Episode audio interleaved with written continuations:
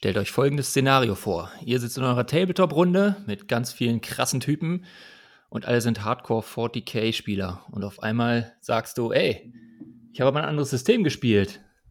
Alle gucken dich an, der Klavierspieler hört auf zu spielen und ein Entsetzen ist im Raum. So oder so ähnlich könnte es euch allen gehen, wenn ihr vom Riesen Games Workshop rübergeht zu irgendeinem anderen System.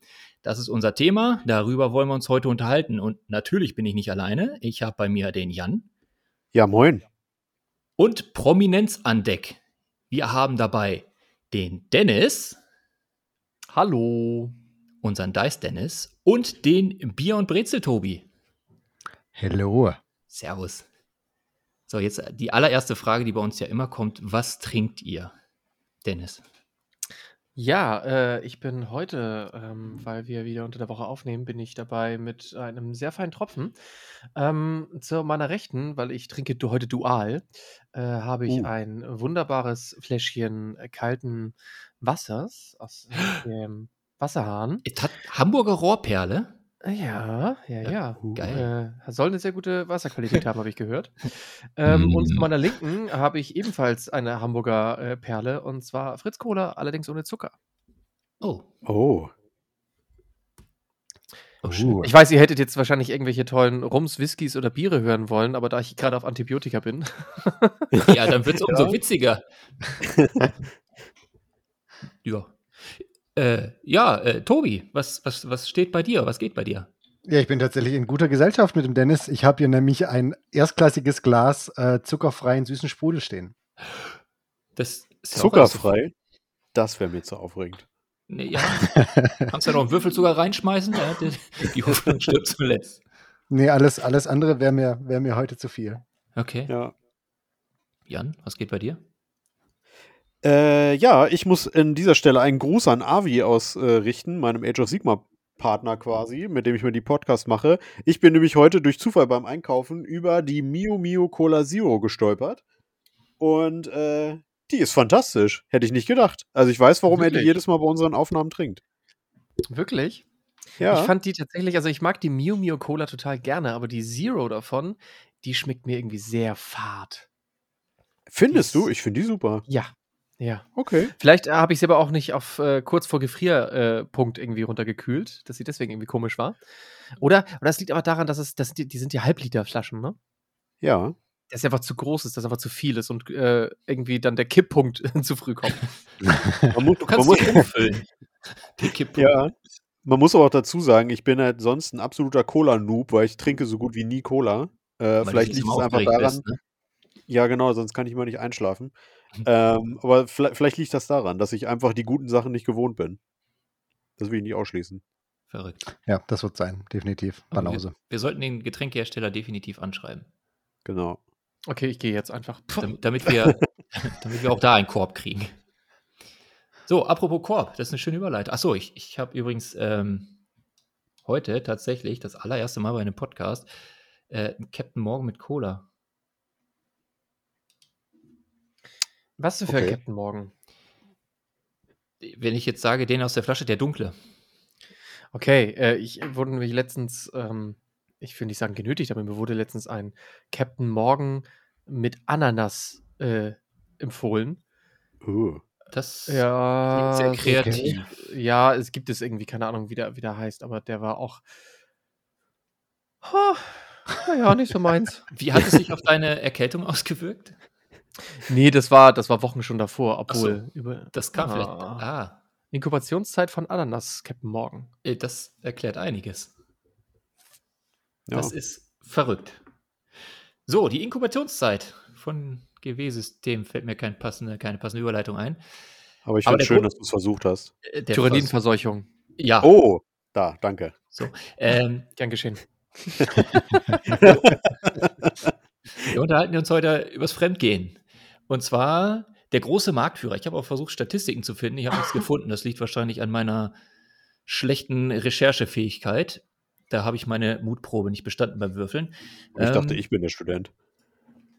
Warum hast du eigentlich nicht recherchiert? Der große Teil, oder auch wenn man ins Hobby reinstolpert, ist ja überwiegend GW-lastig. Oder seht ihr das anders? meistens, wenn du in den Hobbyladen reingehst, das erste, was einem in die Hände fällt oder was so, so auffällig ist oder im Game, äh, Games Workshop Laden, ist 40k. Oder Age of Sigma. Also, wenn man in den Games Workshop Laden reingeht, würde ich sagen, ist das, glaube ich, ganz normal. Ja, ja, aber ich, ich meine so grundsätzlich, wie, wie kommt man zum Hobby, wie steigt man da ein? Es sind ja viele Leute, die Erstkontakt über einen Games Workshop Laden haben. Und dann hat man ja nur einen Erstkontakt quasi oder, oder steigt so ein und mit diesem System und im Laufe der Zeit entdeckt man dann erstmal, dass es überhaupt noch was anderes gibt. Steile These von meiner Seite. Ist es vielleicht eine Generationssache? Ich meine, wir sind ja ähnliche Generationen allesamt, äh, was Tabletop angeht. Mhm. Und wir kommen aus einer Zeit, wo es halt auch einfach nicht wirklich was anderes gab. Also bis auf ein paar wenige Ausnahmen. Oh ja. Wenn du dann noch die Zeit vorm Internet so ein bisschen rausnimmst, wo man noch weniger Reichweite und noch weniger Verfügbarkeit hatte für andere Systeme. Ich bin mir nicht mehr so wahnsinnig sicher, ob das unbedingt, zumindest in dieser Uneingeschränktheit, für jüngere Leute, die in Tabletop einsteigen, noch gilt. Weil die sind vielleicht tangiert von dem, mit dem GW das schon immer gemacht hat, über andere Medien, über Bücher, über Filme, über Computerspiele. Aber ich bin immer noch der Meinung, dass da ein ziemlich großer Schritt dazwischen ist, von einem Computerspiel zum Tabletop rüber zu wechseln. Und Mhm. mittlerweile gibt es halt da schon echt harte Konkurrenz-Einstiegsdrogen wie Star Wars Legion, Oh ja. wie Song of Ice and Fire, halt einfach auch mit extrem bekannten Franchises, die teilweise auch eine geringere Einstiegshürde, gerade auch was die Kosten haben. haben. Das stimmt, da, da würde ich dir auch ungern widersprechen wollen. Ich würde trotzdem gerne da einfach nochmal eine Frage in den Raum werfen. Ähm, weil, wenn wir jetzt von, von jüngeren ähm, Spielern reden, die den Erstkontakt haben, ähm, meinst du, dass vielleicht gerade die Jüngeren eher zu Games Workshop tendieren, aufgrund der Tatsache, ich würde jetzt mal sagen, dass der Großteil der jüngeren Spieler vielleicht tatsächlich eher von den Videospielen herkommen. Und ich glaube, dass da gerade der Weg von den Games Workshop äh, in Videospielen zu deren Tabletop-Spiel äh, viel größer sein dürfte als zum Beispiel für Song of Ice and Fire oder Star Wars Legion, weil das sind ja eher Franchises, die sind nicht unbedingt mit dem Tabletop verknüpft. Während die ganzen ähm, Games Workshop Videospiele ja schon extrem mit dem Tabletop verknüpft sind und ähm, diese Herkunft auch nicht leugnen. Und dazu würde ich nochmal weiter sagen, und wenn so jemand Jüngeres in den Laden reingeht, die Wahrscheinlichkeit auf einen Games Workshop zu treffen ist höher und ähm, wie es schon gesagt wurde, Games Workshop ist ja präsenter in so einem Laden. Das klingt sehr plausibel, tatsächlich, ja. Zumal, zumal man ja auch noch bedenken muss, dass Games Workshop ja, letzten Endes ja doch das Ziel auch hat, die Leute mit den ganzen anderen Medieninhalten auch in das Hobby irgendwie reinzubekommen. Ja. Und Was, sind wie, wie du sa- wie richtig gesagt hast, also die ähm, Sach Sachen wie Star Wars Legion gibt's, aber es wird nicht bei jedem bei jeder Star Wars Serie Werbung für Star Wars Legion gemacht, mehr oder weniger. Auch nicht bei jedem 40k Computerspiel wird direkt Werbung für die Miniaturen gemacht, aber es sind nur wenige Schritte immer von da aus. ja, der Bezug ist da. Der Versuch ist definitiv da von Games Workshop. Die Frage ist halt, wie effektiv das Ganze dann noch ist und wie attraktiv, also inwieweit der, die höhere Reichweite von sowas wie Star Wars ähm, noch zum Vorteil wird für sowas wie Star Wars Legion oder ob dann doch irgendwie dieser direkte Werbeweg, den GW fährt, da doch das Rennen macht. Ich, ich, denk, ich denke, das kommt ein bisschen drauf an, wie die äh, anderen Firmen mit ihren Marken in Zukunft angehen wollen. Weil, äh, sind wir ehrlich, ähm, um neue Spieler für das Hobby zu, zu rekrutieren, kümmert, also kümmert sich eigentlich nur Games Workshop drum. Ja. Die Läden, die sie ja nun in den Großstädten haben, in den besten Locations, das ist ja äh, kein Zufall, dass sie tatsächlich immer in relativ teuren und relativ gut zugänglichen, ähm, mit viel Publikumsverkehr ähm, gefüllten Straßen sind die Läden sind ja nicht unbedingt für die Verkäufe da, sondern tatsächlich äh, sind das Rekrutierungsstätten, um es mal ein Mhm. bisschen militärisch irgendwie auszudrücken. Genau, sehen und gesehen werden. Genau, genau so ist das tatsächlich. Und Games Workshop macht ja viel für, für Einsteiger. Und jetzt, ähm, glaube ich, äh, hat man mit Asmodee äh, im deutschen Bereich zumindest die Möglichkeit, äh, dass sie viele Brettspieler rüberholen können mit ihren Marken, ja. Mhm. Aber mal davon abgesehen, ähm, haben die anderen Tabletop-Hersteller doch eigentlich nur als Zielgruppe die Leute, die auf GW keine Lust mehr haben oder was anderes neben GW ausprobieren wollen. Es gibt kaum einen Hersteller da draußen, der sagt, wir wollen uns um wir, wir kümmern uns komplett um Neurekrutierung ähm, von neuen Hobbyisten, von Leuten, die noch nie was mit dem Hobby zu tun gehabt haben. Wir wollen der Erstkontakt sein. Das ist meistens nur für, ihr seid im Hobby, guck mal, ich habe da noch was anderes. Es ist auch, also ja, definitiv. Die, es, es gibt, ich, meine, ich habe letztendlich die zwei Läden, die, die das was ähnliches versuchen, zumindest habe ich eigentlich schon genannt, mit Cool Minion Not, mit, mit ähm, Song of Ice and Fire und mit Star Wars Legion, mhm. die zumindest ähm, so ein bisschen von ihren Ansätzen her, glaube ich, versuchen, nicht nur die reguläre Tabletop-Crowd anzuzapfen, gerade bei Song of Ice and Fire, das mit stimmt. den pre-assembled Figuren und sowas und mit den vorkolorierten, da gibt es ja viele Leute, die da eher aus dem Brettspielbereich reinkommen. Aber natürlich, die quasi, da endet es eigentlich schon. Die Art und Weise, wie die Spiele gestaltet sind, machen sie vielleicht zugänglicher für Nicht-Tabletopper, Mhm. Jetzt über Schablonen und über eben pre-assembled Figuren und sowas. Auf der anderen Seite, drüber hinaus geht es halt nicht. Also die, die, die gehen jetzt nicht hin und machen einen Kulminant-Laden auf. Das stimmt, also da, da, da, stimme ich dir zu. Und das ist auch meine Erfahrung mit äh, vielen Neueinsteigern tatsächlich, ähm, dass gerade Star Wars Legion und Song of Ice and Fire viel zugänglicher für Neueinsteiger sind. Ähm, Einfach aufgrund der Tatsache, dass halt viele Brettspielmechaniken drin sind. Ne? Und ähm, ich weiß nicht, wie eure Erfahrungen sind, aber ich habe halt immer wieder die Erfahrung gemacht von Leuten, die noch nie so ein Tabletop gespielt haben. Ähm, die gucken sich das an und ganz oft kommt die Frage, und damit spielt man? Wie spielt man denn damit? ja. Und das ist, das, ja. das ist jetzt nicht, das ist jetzt nicht bös gemeint, aber das, das ist tatsächlich die Frage, die ich oft gestellt bekommen habe. Wenn du jemanden ein Brettspiel hinstellst mit Spielfeldern und wo im Endeffekt alle Grafiken schon gewisse Spielanweisungen ähm, mit angeben, dann kommt diese Frage nicht. Man kann sich das vorstellen, alles klar. Ich, da bewege ich jetzt Figuren drauf und äh, dieses Symbol sagt mir, dass ich irgendwas im Spiel machen muss, was im Tabletop ja nicht der Fall ist. Und ähm, da hat äh, sowohl Cool Mini als auch damals Fantasy Flight, finde ich, einen guten Weg, sind sie einen guten Weg gegangen, indem sie ähm, auf, auf die Karten und auf die ganzen Regeln, also viel mehr äh, mit Piktogramm gearbeitet haben und insgesamt der Aufbau äh, sehr Brettspielartig mhm. ähm, von einigen Regelsystemen ist. Das finde ich sehr gut. Aber wie du auch schon meintest, die werden jetzt keinen Cool Mini oder keinen Asmodee-Laden aufmachen, um ja. jetzt neue Leute zu rekrutieren. Aber ähm, was tatsächlich auch fehlt, ist ähm, dennoch, finde ich, weil die haben einfach das Potenzial dazu, Erstkontakt zu sein, dass sie trotzdem rausgehen, um naja, ich weiß nicht, äh, Werbung, Marketing, äh, nenn es wie du, wie du möchtest, zu machen, um neue Leute zu generieren.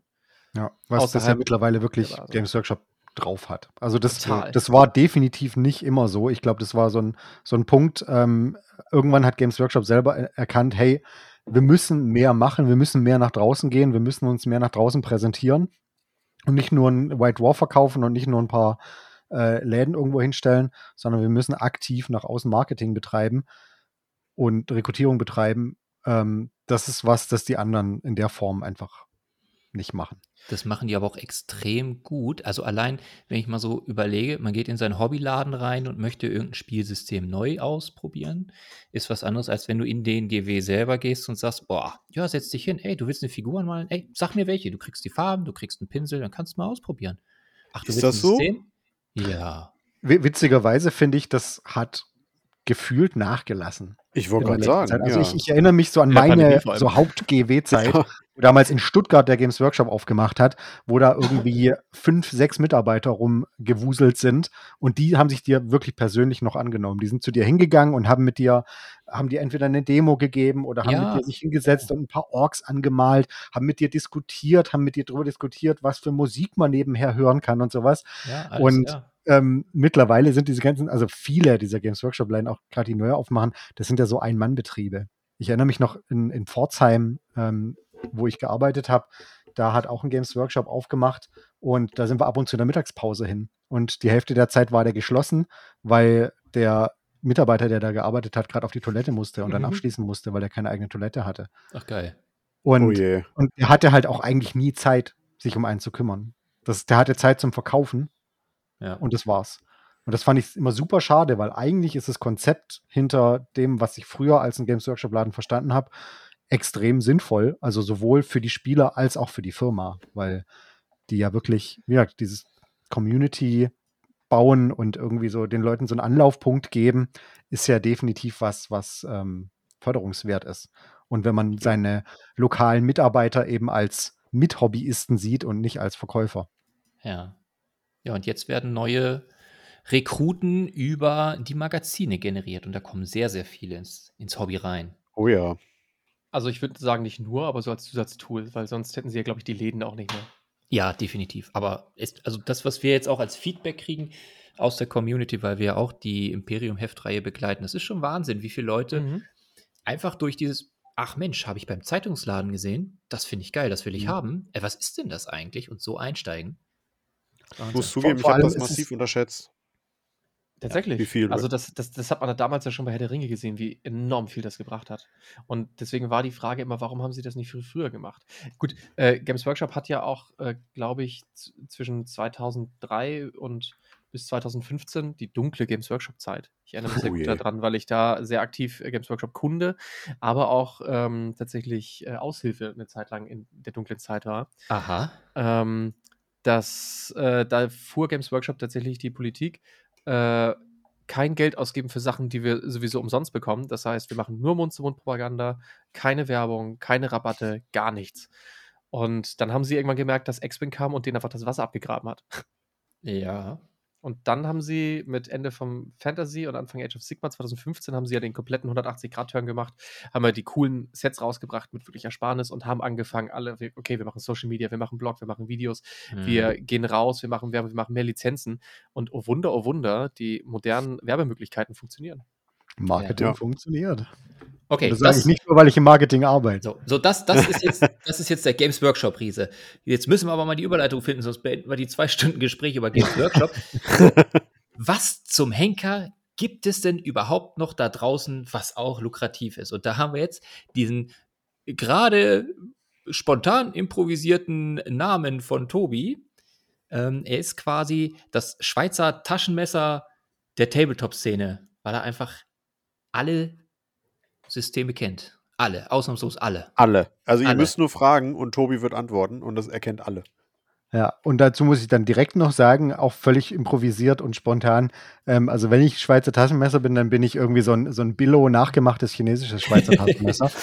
weil ich irgendwie so, ja, irgendwie sind ganz viele verschiedene Werkzeuge drin, aber keins davon funktioniert so richtig.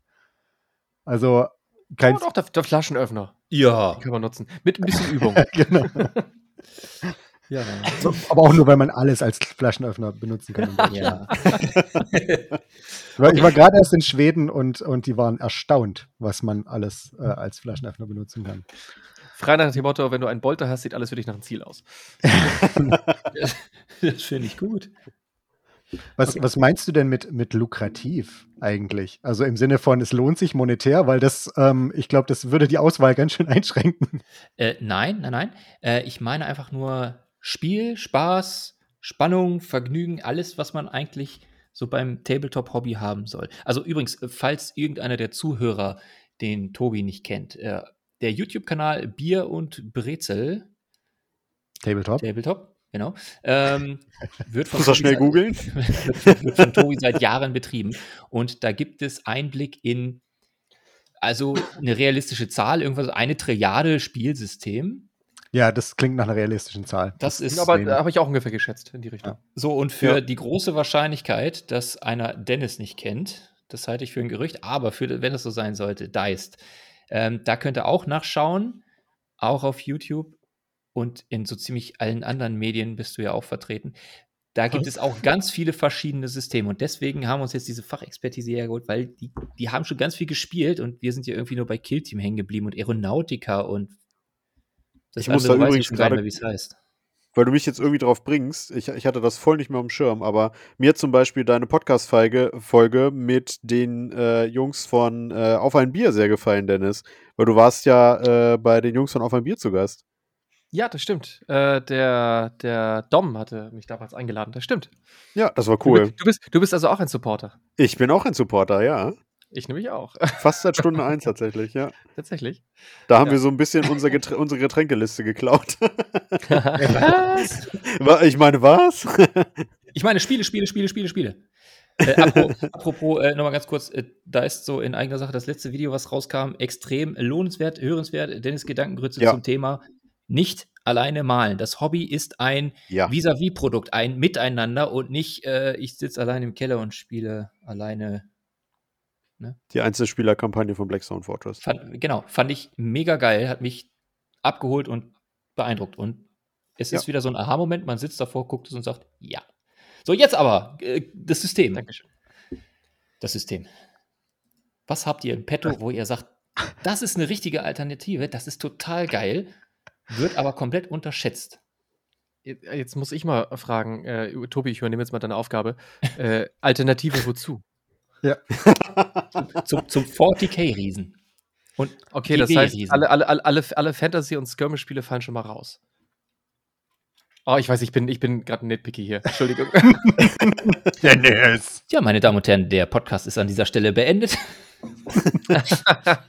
Ich finde es, ich finde es aber tatsächlich eine spannende Frage, weil das, ich habe ich hab ja selber schon mal äh, Werbung, Werbung, Werbung, ein Video gemacht zum Thema Alternativen zu 40k. Ich glaube, Dennis, du hast auch schon mal eins gemacht, wenn ich mich. Ist auch schon- ja, schon, schon ein paar Jahre her. Ja, ja, ja. glaube ich. Und ich, ich- also ich, ich bin, selber bin da damals auch mit der Frage so ein bisschen rangegangen, okay, wie, wie, geht man denn an diese Fragestellung ran? Wa- Was ist denn eine Alternative? Weil letzten Endes ist es halt auch so, dass nicht jeder gleich ist und nicht jeder die gleichen Präferenzen hat und dass es, glaube ich, für jeden was anderes gibt, das ihn ursprünglich vielleicht mal an 40k gereizt hat. Und Mhm. genauso für jeden es andere Sachen gibt, die ihn eventuell dran stören, weswegen man überhaupt nach einer Alternative sucht. Weil ich meine, warum sollte man nach einer Alternative suchen, wenn man perfekt glücklich ist mit dem, was man hat? Hm, das stimmt. Und ähm, ich habe damals das, das mehr oder weniger aufgedröselt, dann, dass ich einfach gesagt habe, okay, ähm, es gibt natürlich noch so ein paar Spiele, in denen man große Science-Fiction-Schlachten schlagen kann, zum Beispiel. Oder es gibt Spiele, die ebenfalls ein sehr düsteres Setting haben. Oder es gibt Spiele, die ebenfalls richtig coole Miniaturen haben. Oder es gibt Spiele, die äh, auch super für Turniere geeignet sind und sowas. Das ist, das ist so ein bisschen, glaube ich, auch die Frage, die man sich selber stellen muss. Was, was will ich denn eigentlich? Was, was erwarte ich eigentlich von meinem Spiel? Und dann kann man nämlich diese Frage auch beantworten, was ist denn tatsächlich eine valide Alternative für dich persönlich? Okay, Weil, dann, ja. dann, dann äh, nehmen wir mal Szenario A an. Also wie jetzt äh, beispielsweise in meinem Fall. Ich bin gerne Vielspieler und ich bin gerne breit aufgestellt. Also ich bin nicht der kompetitive Mensch, der äh, jetzt irgendwie bei Warhammer Turniere zocken möchte, sondern am liebsten alle Systeme zu Hause haben möchte, die interessant sind, die empfehlenswert sind, weil einer sagt, da sind die Miniaturen geil oder das Regelwerk, da ist der Hammer, also, oder da, da ist, da, das ist total rund, das macht Spaß zu spielen, das ist schnell zu lernen, das ist. You know, was ich meine? Ja, aber du, du merkst schon, das wird schwierig jetzt gerade. Ja. Ne? Also, Oh ähm, ja, deswegen weil, seid ihr ja hier. Weil äh, es ist dann die Frage, also will man dann sagen, man möchte ein anderes Tabletop-Spiel, um was komplett anderes zu haben, oder halt eine Alternative zu dem, was ich kenne. Und eine Alternative zu dem, was ich kenne, hat ja schon ganz viele Überschneidungen zu dem, was ich kenne. Oder sonst wäre es ja keine Alternative. Ja. Sondern einfach ein ganz anderer Weg. Aber, Das- ich, aber ich glaube, er möchte aber darauf hinweisen, dass wir einfach mal ein bisschen Name-Dropping machen, oder? Ja. Ja, Ja, ich glaube schon. Wir haben uns Also das- lang genug gequält. ja, bitte. Tobi, ich überlasse dir den Vortritt. Dann äh, ist mein Redepart umso kürzer. Okay, lass mir mal kurz inner, inner, äh, inneres Tabletop Roulette spielen. Tick, tick, tick, tick, tick, tick, tick, tick, tick, tick, tick, tick, tick, tick, tick, bing. Okay. Ähm, Malifaux zum Beispiel ist eines der ersten Spiele, die ich angefangen habe, nachdem ich nicht mehr 40k gespielt habe. Bei mir war der Weg von äh, 40k zu War Machine, was ich auch sehr, sehr viel gespielt habe. Wo ich jetzt aber nicht so viel drüber reden will, weil das sein eigenes Monster ist, zu Malifaux. Und Malifaux ist so eins von diesen Spielen, die mir quasi gezeigt haben, wie krass anders Tabletop sein kann, als 40k ist. Weil Malifaux macht alles anders. Komplett. Du Okay. brauchst radikal weniger Figuren. Du hast ein komplett anderes Setting, das irgendwie eher so viktorianischer Horror, Lovecraft inspiriert ist. Wobei in 40k gibt es natürlich auch so ein paar Lovecraft-Elemente wie in so jedem Setting gefühlt. Ja. Ähm, du Aber benutzt aber ein keine Würfel beim Lovecraft-Elemente Spielen, sondern du benutzt ein. Pokerkartendeck, um äh, sowohl Kämpfe abzuhandeln, als auch äh, Fähigkeiten zum Beispiel abzuhandeln.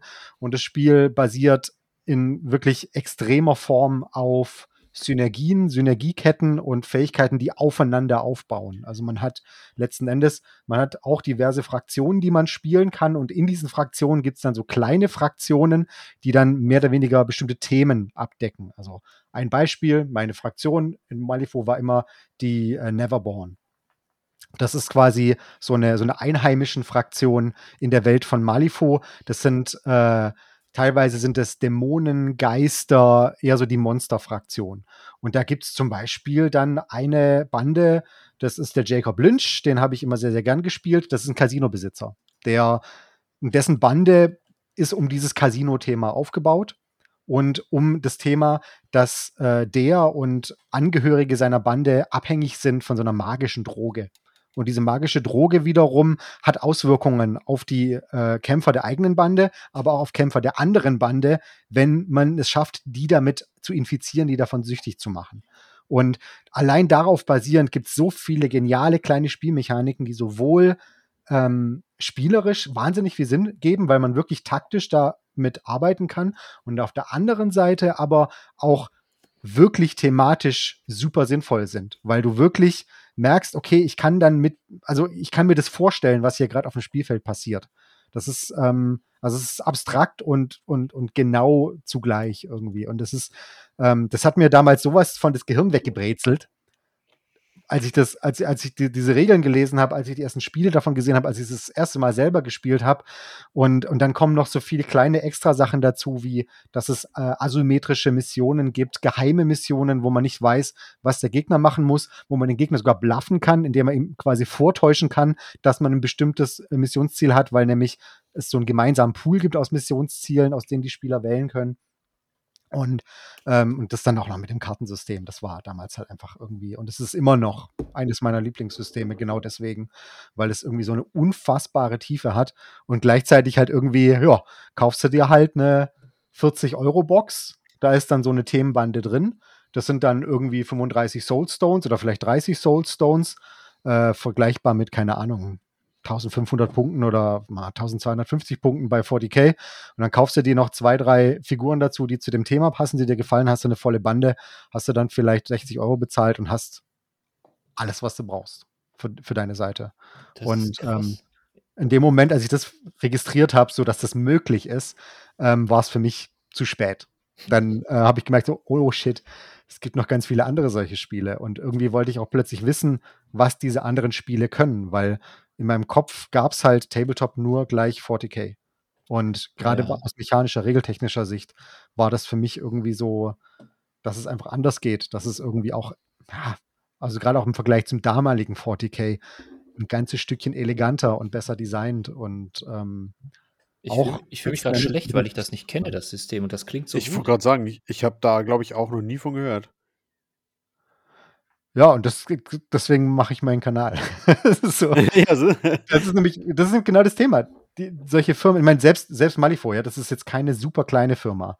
Für ich kann sagen, Malifaux ist, glaube ich, ein Name, den kennt man mittlerweile schon, wenn man so genau, ein bisschen ja. mal ja, den, den, den, den Tee ins Wasser getupft hat. Zumindest, dass man es so gehört hat. Also, aber Entschuldigung, macht weiter. Nee, nee, kein Ding. Das ist halt wirklich, äh, das ist das große Problem, was, was die meisten Tabletop-Firmen haben, dass die letzten Endes kein Budget haben für Marketing. Ja. Und ich meine, ja. ganz ehrlich, die, die meisten Tabletop-Firmen sind nicht mal wirklich Firmen, sondern so ein Dude, der irgendwo sagen, sitzt. Die einfach Bock haben und das aus Überzeugung machen. Und dann finde ich es ja total geil, dass das Leute wie du zum Beispiel so ganz viele verschiedene Systeme vorstellen. Und auch wenn ich es jetzt nicht gesehen habe, ich habe doch, ich habe so viel Kram von dir geguckt oder von euch beiden ich verstehe gar nicht, warum das untergeht. Das ist wahrscheinlich wieder so ein Titel, so kenne ich nicht, okay, weiter. Ist kein 40k weiter, ja. Ja, genau. Ist kein 40k. Nee, aber das man, deswegen das ist ja von, deswegen ist ja von, von Tobi auch die Hobbywoche immer so interessant, weil du guckst ja. einfach rein und äh, weißt nicht, was dich davon nicht interessiert. Und dann guckst du es an und dann lernst du die Sachen kennen, die du dir sonst hm. vorher überhaupt gar nicht angeguckt hättest. Stimmt, weil du da auch immer erzählst, Mensch, und jetzt hat mir wieder hier Firma XY mir das geschickt und das habe ich mir angeguckt und ich war nicht begeistert und dann habe ich es und dann finde ich es doch total geil. Und dann, oh, das hat mich umgehauen. Und das ist auch, auch so ein Punkt, ich meine, ursprünglich war das gar nicht so gedacht mit der Hobbywoche, sondern das war eher so als so ein Füllformat gedacht, ja. ähm, damit ich halt irgendwie meinen Content-Cycle irgendwie Aber das kommt richtig an, ne? Ja, und, und letztendlich habe ich aber auch relativ schnell bemerkt, dass das gar keine so schlechte Idee ist, ähm, gerade auch diese unbekannteren Sachen in so ein Format unterzubringen, weil es ist nämlich tatsächlich so, dass selbst wenn du ein wirklich gutes Spiel präsentierst, wenn du da ein einzelnes Video dazu machst, ähm, dann wird es einfach unglaublich viele Leute geben, die diesen Namen nicht erkennen. Ja, genau. Und das Ganze halt erstmal auf den ersten Blick nicht interessant finden und es dann entsprechend skippen. Was ich auch verstehen kann. Ich meine, ich mache das ganz ehrlich, wenn ich YouTube-Videos konsumiere, ja auch nicht anders. Ich, ich wähle das aus, was mich interessiert. Genau. Und ich kann auch nicht in jedem Video irgendwie in den Titel die Essenz von dem Spiel reinpacken. Das geht nicht. Das, ähm, auf der anderen Seite, wenn man es mal schafft, so ein Spiel mal so ein bisschen zu pushen, dann merkt man auch sofort, dass sich das lohnt. Also meine Erfahrung war mit, mit Moonstone total. Ah, das ist ein tolles Spiel. Ja, Davon habe ich schon der, gehört, der ist ja auch jetzt Sachen dazu macht. Und das ist so ein, so ein Spiel, wo ich einfach ähm, pushen wollte und musste, weil es einfach so genial ist. Und auch wieder so ein kartenbasiertes Tabletop, auch wieder mit ein paar richtig witzigen Ideen, aber auch super irgendwie reduziert, irgendwie in dem, was man dafür braucht. Und ähm, aber auch ein Spiel, das natürlich irgendwie kaum jemand kennt, weil woher soll man das kennen? Ich meine, es ist jetzt nicht Ja. so, dass du hier irgendwo eine Zeitschrift aufmachst und plötzlich springt dir eine Moonstone-Anzeige entgegen oder Ich gerade sagen. Ich, ich mag bei Moonstone total gern, wie die Ressourcen auf dem Spielfeld verteilt werden. Ja. Das Ja. sind nämlich diese Moonstones, sind nämlich blaue wie Vierer. Und die hältst du einfach einen Meter über das Spielfeld und lässt sie einfach fallen. Und da, wo sie liegen bleiben, bleiben sie liegen. Das Und wäre genau mein Ressourcen. Spiel. Du da- darfst dann nur kein anfälliges Gelände haben. Okay. oder, oder ganz besonders anfälliges Gelände, dann wird es noch witziger. Ja. Ich freue mich auch schon auf die Abweichungswürfel bei der Horus Heresie. Oh ja, das wird brutal. Das wird schön. Ja. Ja. Ne, es ist auch, also ähm, das, das Ding ist halt wirklich, ähm, das, das muss man einfach lernen und, und auch in gewisser Weise akzeptieren, gerade in unserem relativ nischigen kleinen Hobby mit wenig Reichweite. Qualität verkauft sich nicht automatisch und Das wird nicht leider automatisch so, ne? wahrgenommen. Das ist, ähm, ich meine, das ist nirgendwo so. Du kannst selbst in, in irgendwie einer unfassbar weit verbreiteten Industrie wie der Filmindustrie oder der Computerspielindustrie gehen kleine, geniale Sachen einfach unter, weil Ja. sie begraben werden unter dem, dem Marketingbudget der, der Größeren, die vielleicht gar nicht Besseres liefern können. Aber so ein Call of Duty hat halt trotzdem immer mehr Marketingbudget als ein äh, Outer Worlds oder so. Ja. Und das sind, das sind einfach so Sachen, da, da, da muss man natürlich auch so ein bisschen mit, mit, mit klarkommen, besonders auch natürlich, wenn man sich für diese kleinen Spiele interessiert, dass man da selber rausgehen muss und sich selber informieren muss. Und ich finde, es gibt super, super Informationsquellen, wo man, wo man zumindest sich ein bisschen antriggern lassen kann. Also mir ist es wirklich immer noch so, das, das mache ich, ach, ich keine Ahnung, solange ich denken kann. Äh, es gehört zu meinem täglichen Ritual dazu, dass ich einmal auf den Brückenkopf gehe und äh, mir da die Startseite durchgucke. Einfach um zu schauen, ob nicht da irgendwas aufploppt, was mich interessieren könnte. Und ähm, dann, ja, der Rest ergibt sich dann von alleine. Und mittlerweile muss ich auch natürlich sagen, habe ich den riesen, das Riesenglück, dass mir halt auch teilweise einfach Leute schreiben, hey Tobi, kennst du schon das und das? Ja. Und weil ich glaube, viele Sachen würden auch mir sonst komplett vorbeigehen. Es Weil, verlangt ja auch viel Zeit, die man investiert, ne, Genau, für die ja. Recherche, um neue Systeme anzuschauen und zu gucken, ist das was für mich? Ja oder nein? Ne? genau, weil es ist halt, es gibt halt nach wie vor keine wirklich Demo, wie es bei einem Computerspiel gibt. Ja. für ein Spiel, für ein Tabletop. Das natürlich kannst du irgendwie hingehen und kannst in Tabletop Simulator das Ganze ausprobieren, aber das beinhaltet dann trotzdem immer noch, dass es A ein Tabletop Simulator Modul gibt und B, dass du dir dann trotzdem erstmal die Regeln ran schaffen musst, Ja. Ja. um überhaupt erst rauszukriegen, ob das was für dich ist, das Spiel. Und genauso natürlich auch, ähm, keine Ahnung, es gibt Print-and-Play-Versionen, aber boah, ich glaube, die Leute, die tatsächlich sich eine Print-and-Play-Version von dem Spiel auch wirklich machen und das Spiel dann so spielen, die, die ich kenne, kann ich, da brauche ich nicht mal eine Hand zum Abzählen. Das sind vielleicht zwei, die ich Hm. kenne. Also gibt's natürlich auch, aber es ist wirklich, ähm, Das sind für die meisten ist es schon wieder zu viel Aufwand direkt. Das stimmt. Aber ich will jetzt auch nicht alleine. Dennis, magst du ich, mal noch ich, ein anderes ich, ich, Spiel ich habe ich hab tatsächlich relativ wenig dazu zu sagen, weil wir da, glaube ich, auf komplett einer Wellenlänge sind. Äh, und dementsprechend finde ich das immer schön, dass du es einfach besser ausdrückst als ich. Und ich sage einfach nur, ja, genau. Äh, Ja, genau. So wie mein Vorredner, ich kann mich dem nur anschließen. Es wurde alles gesagt. Ich mache es aber wie in der Schule. Ja, ja, bin ich auch der Meinung. Genau, das äh, wollte ich auch sagen. Es sind immer die, die besten Podcasts, wo sich einfach alle zustimmen. Ja, finde ich gut. Das finde ich gut, da bin ich dabei. ja. Aber ich könnte ja, ich, ich könnte ja, wenn, wenn ich noch was nennen äh, soll, also natürlich kann man viel nennen, aber wir können ja, ähm, ich kann tatsächlich einfach mal diesen, ähm, dieses Narrativ von, äh, von Tobi einfach mal weiternehmen. Und zwar das erste Spiel, mit dem ich außerhalb von Games Workshop in Kontakt kam, so richtig. Mhm. Äh, und das ist ganz lustig, weil das ist ein ziemlich ähnliches Spiel zu Malifor, also äh, im oberflächlichen Sinne. Und zwar war das Freebooters Fate. Ein Spiel, das ich bis heute Ah, noch total ja. gerne spiele. Ja. Und das war das erste äh, Miniaturen-Tabletop tatsächlich, das ich äh, außerhalb von Games Workshop gespielt habe. Und ich fand das auch total toll. Und ähnlich wie, ohne jetzt irgendwie Tobi zu wiederholen, aber tatsächlich war meine Erfahrung ähnlich, um zu, dann zu sehen, ach Mensch, so kann ein Tabletop auch funktionieren. Das ist komplett andere Denkweise, andere Herangehensweise äh, an das Spiel, an äh, die ähm, an die Spielutensilien und äh, eine ganz andere Spielphilosophie war damit bei. Ähm, also für mich war klassisch Tabletop damals auch, ja, alles klar. Man hat einfach dann seine Würfel, dann nimmt man einen großen Zettel und schreibt sich seine Armeelisten auf, weil man hat dann das Regelbuch, dann hat man das Armeebuch und vielleicht irgendwelche Errata. Das heißt, man äh, macht sich einen Tag, setzt sich einen Tag in die Bibliothek und äh, schreibt aus diversen Büchern sich dann Zettel zusammen. Das war übrigens die Zeit vor den ganzen Battlescribe-Apps und so weiter. Die einem viel Zeit sparen. Ich, oh, stimmt. Ja. Aber wahrscheinlich gab es das damals schon, aber das war halt noch nicht so verbreitet, ne? Richtig, ähm, auf dem Commodore und. so. Nö, also das war schon der VCS. Oh.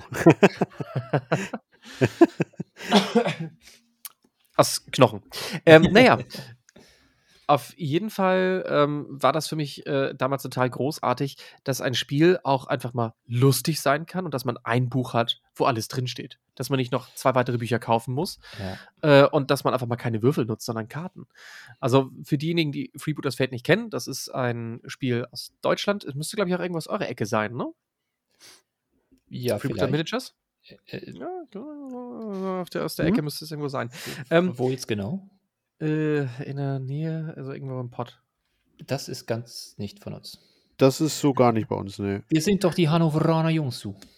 Ja, das ist wahrscheinlich das ist, für mich, für mich ist das für dich ist das der Pott. Ist das quasi Pott, ja. Ist aber auch alles. Es, ist, es ist südlich der Elbe, das ist quasi Bayern. Ja, genau. Für dich ist ja auch kein Problem, ist jetzt nicht, ja? Nein, ähm, naja, auf jeden Fall, ähm, genau, Freebooter Miniatures kommt von da. Ähm, und das ist ein äh, Spiel, das spielt in so, so einem Fantasy-Piraten-Setting und man hat auch immer nur so, pff, weiß nicht, ein halbes Dutzend bis maximal zehn Figuren, mit denen man spielt, anstatt mit einer ganzen Armee. Und äh, das Spiel hat keine Würfel, nur nicht dieses klassische Würfel X höher als das oder Würfel das und höher und Würfel vergleicht dann Tabellen oder du musst einfach diesen Mindestwurf machen, sondern das Spiel hat Karten und ähm, das ist halt dieser, den, das ist halt der Aspekt, der hat sich irgendwie von der Erklärung ein bisschen ausgelutscht, aber er passt einfach am besten, dass das Spiel äh, ein bisschen einen Poker-Aspekt hat. Weil du einfach gucken musst, wenn du zum Beispiel den Gegner äh, attackierst oder immer insgesamt irgendwelche Fähigkeiten einsetzt, die den Gegner irgendwie mit beeinflussen, dann äh, wird ein Kartenduell gespielt. Und zwar äh, zieht der äh, Attackierende äh, eine gewisse Anzahl von, Körp also von Körperteilenkarten. Also es gibt, oh, lass mich lügen, fünf Körperteilenkarten. Warte mal, Beine, Kopf, linker Arm, rechter Arm, Körper und Unterleib. Ja, genau. Ähm, sechs Stück, sechs, äh, sechs Karten gibt es. Der Angreifer zieht eine gewisse Anzahl von Karten verdeckt, äh, diese Körperregion, in die er angreifen möchte. Und der Verteidiger, ohne zu wissen, welche der Angreifer zieht, ähm, muss eine gewisse Anzahl von Karten dann auch ziehen und muss halt die gleichen Karten ziehen wie der Angreifer, um die Angriffe abzuwehren. Das heißt, für jeden, äh, für, jede, für jedes Körperteil, das der Verteidiger gezogen hat, was der Angreifer angegriffen hat, wird der Angriff abgeschwächt oder, oder abgewehrt in diese Körperregion. Und der Angreifer muss halt versuchen, eine Körperregion zu wählen, die der Verteidiger nicht hat. Und das basiert ganz stark äh, so ein bisschen auf Taktiken, ähm, wie welche, weil, weil jedes Körperteil oder jede Körperregion ist auch mit einem Profilwert verbunden von den Figuren und äh, gibt dadurch gewisse Mali, wie zum Beispiel, wenn du eine Zweihand-Axt hast, dann und ist eine Hand verletzt, ja, dann kannst du die nicht mehr nutzen. Oder wenn du in die, äh, wenn du in den Unterleib äh, attackierst äh, und da irgendwie kritisch rein triffst, ja, dann ist die Verteidigung das nächste Mal geringer. Solche Sachen zum Beispiel. Und dann äh, muss man gucken, okay, spielt der Gegner taktisch oder hey, das hat der Stefan, der nimmt immer den Unterleib. Und äh, dadurch, dadurch ist das Spiel in dieser Hinsicht so unterhaltsam. Je besser man sich kennt, desto witziger wird das Spiel. Und da das Spiel sich auch vom Hintergrund selbst nicht allzu ernst nimmt, ist, äh, ist das extrem lustig. Es ist sehr, sehr kurzweilig. Es ist, ähm, finde ich, von den Regeln extrem seicht und entspannt gehalten.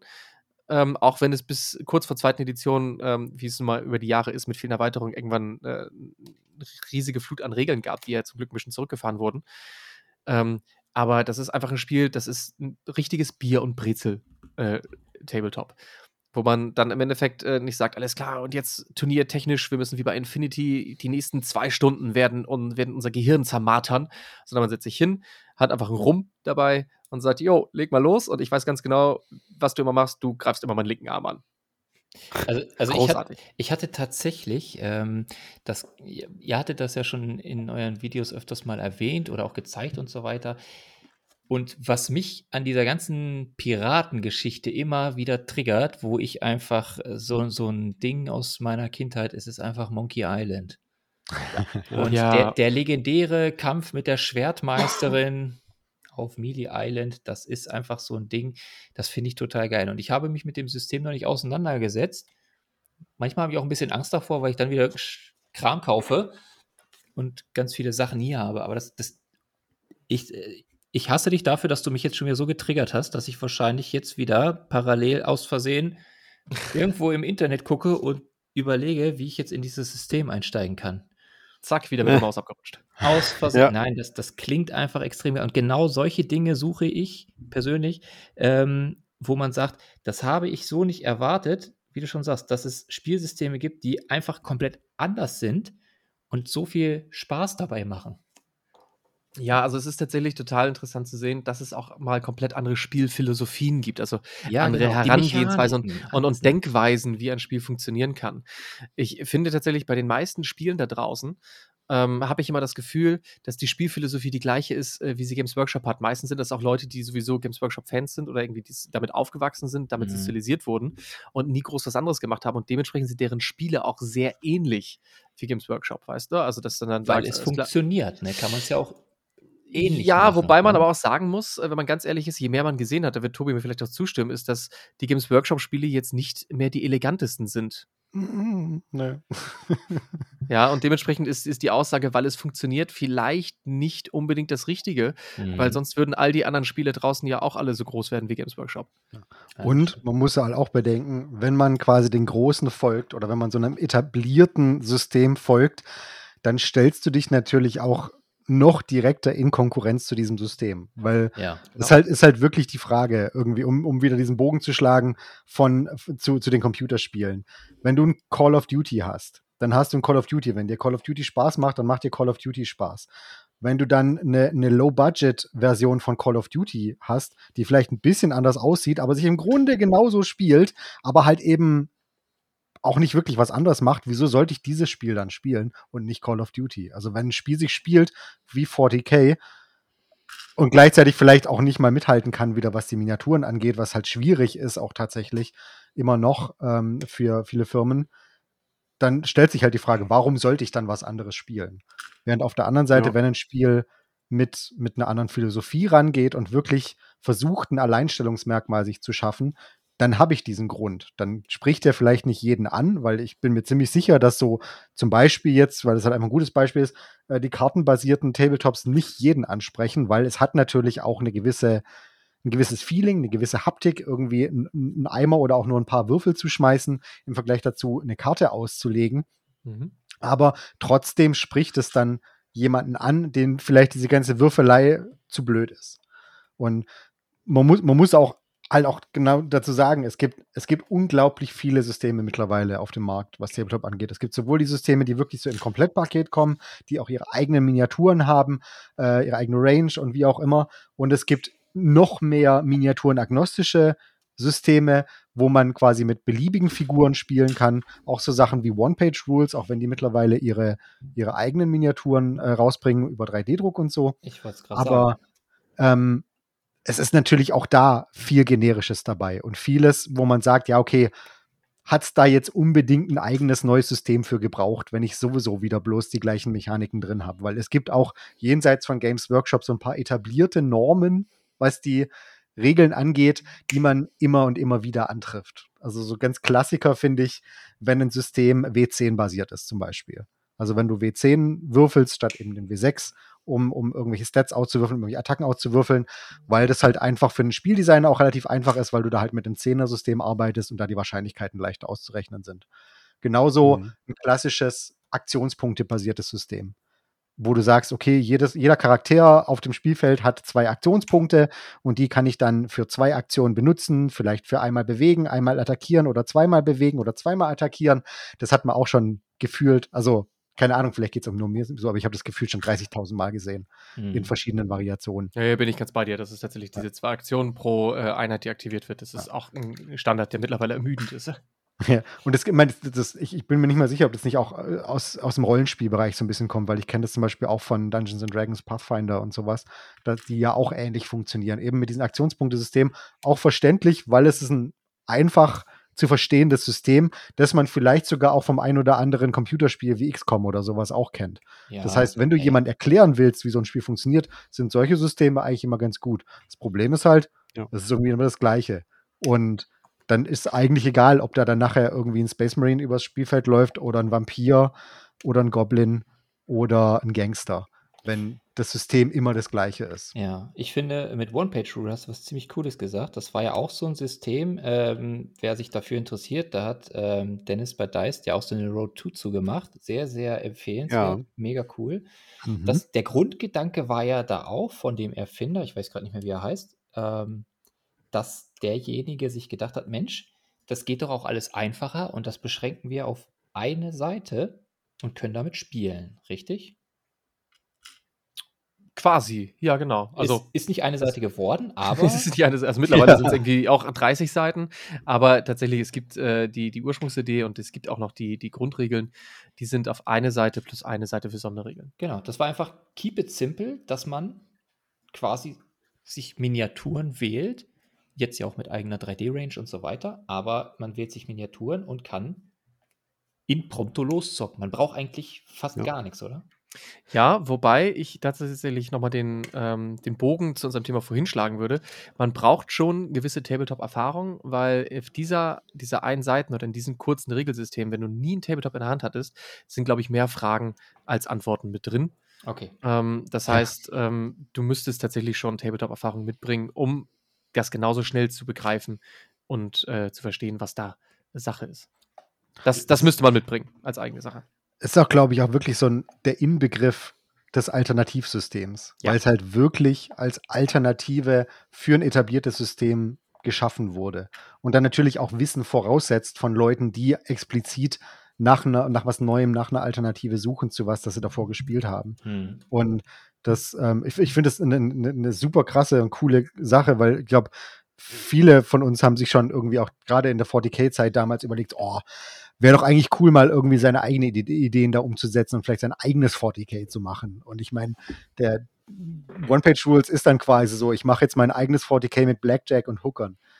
Und ähm, das und es funktioniert auch, finde ich, wunderbar. Es ist ein anderes System, also es spielt sich anders. Es gibt aber einem halt auch gerade diese Möglichkeit trotzdem, wenn man mal so Bock hat, mal wieder so eine große Sci-Fi oder auch eine große Fantasy-Armee aufs Spielfeld zu stellen, das auch zu machen und das auch in einer realistischen Zeit runterzuspielen.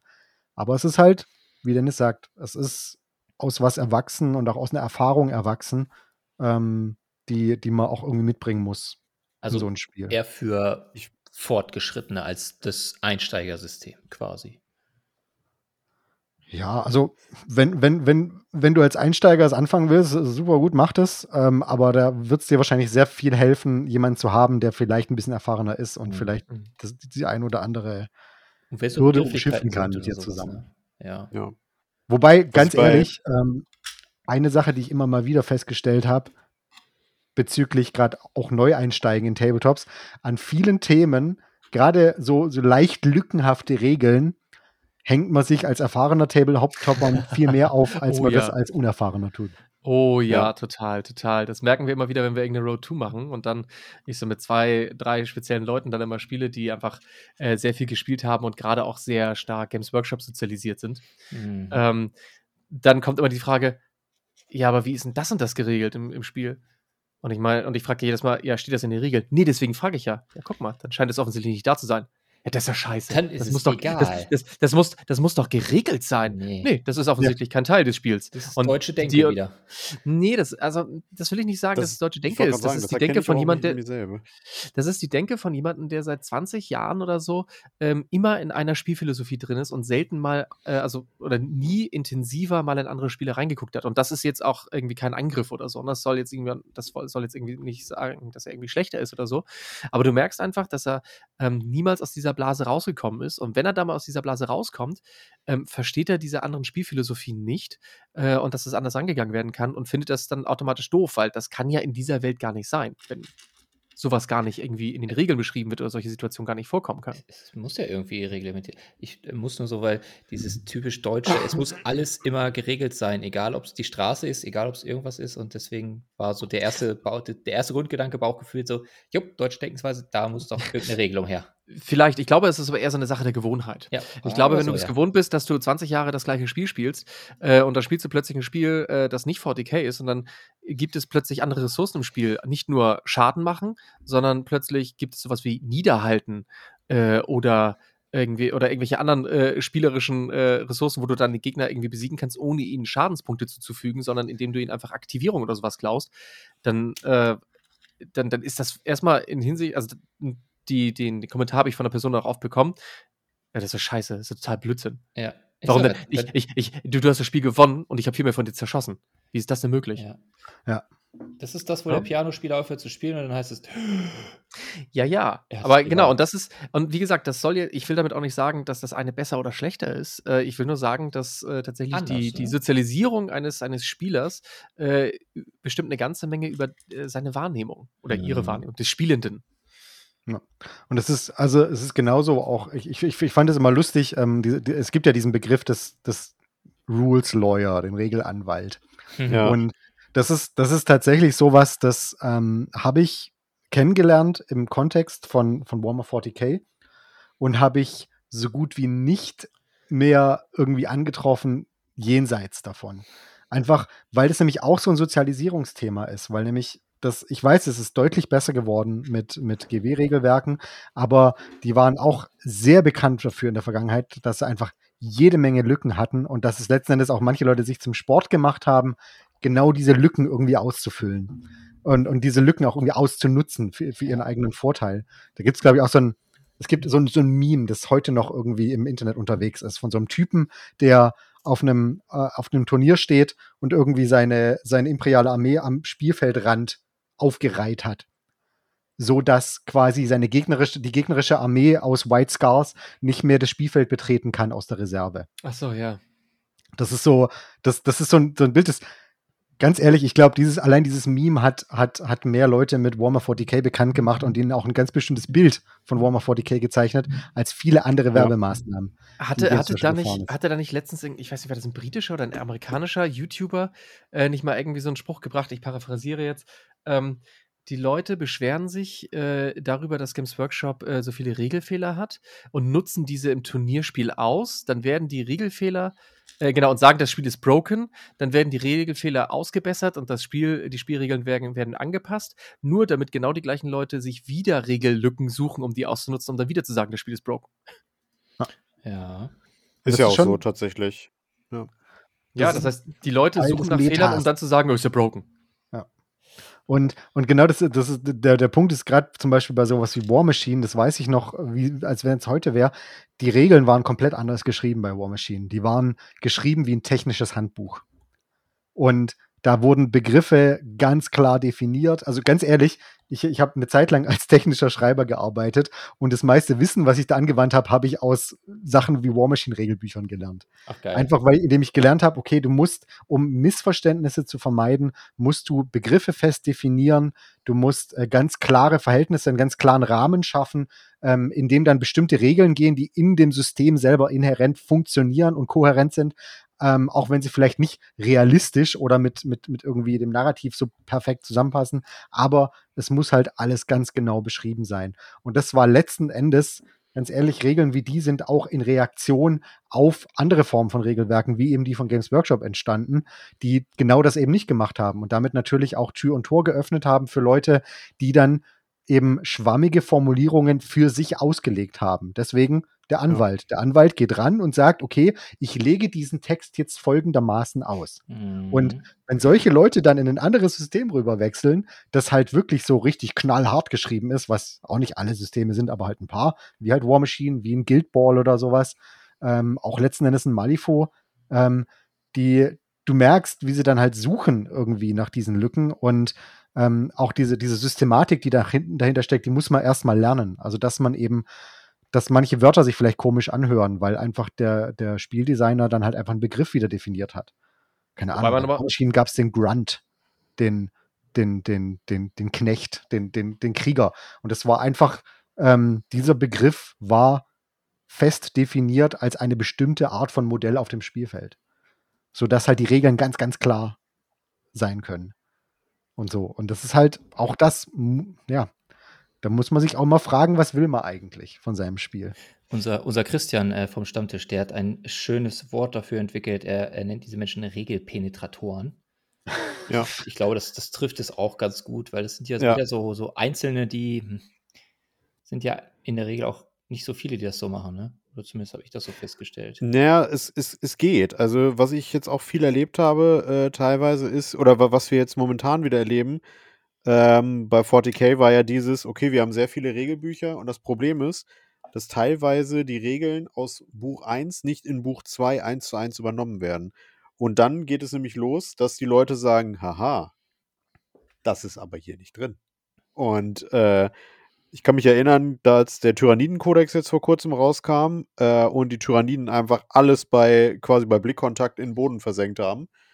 Ähm, dass da am Anfang zum Beispiel Regeln gespielt wurden, wo GW hinterher geschrieben hat, ja Moment, wie kommt ihr denn auf die Idee, dass ihr das überhaupt spielen dürft? Weil das wollten wir ja gar nicht. Ja, aber es stand halt nicht explizit in diesem Buch mit drin, dass das Buch von vorher nicht keine Gültigkeit mehr hat. Und deswegen sind die Leute da hingegangen, nö, wieso? Ihr habt es ja nicht geschrieben. Und dann kam ja dieses große Errata raus dann. Und das ist auch mal das, was ich so ätzend finde irgendwie. Dass, dass da eben dieses, ne, wie, wie, wie du schon sagtest, dieses Regellawyer quasi. Ähm,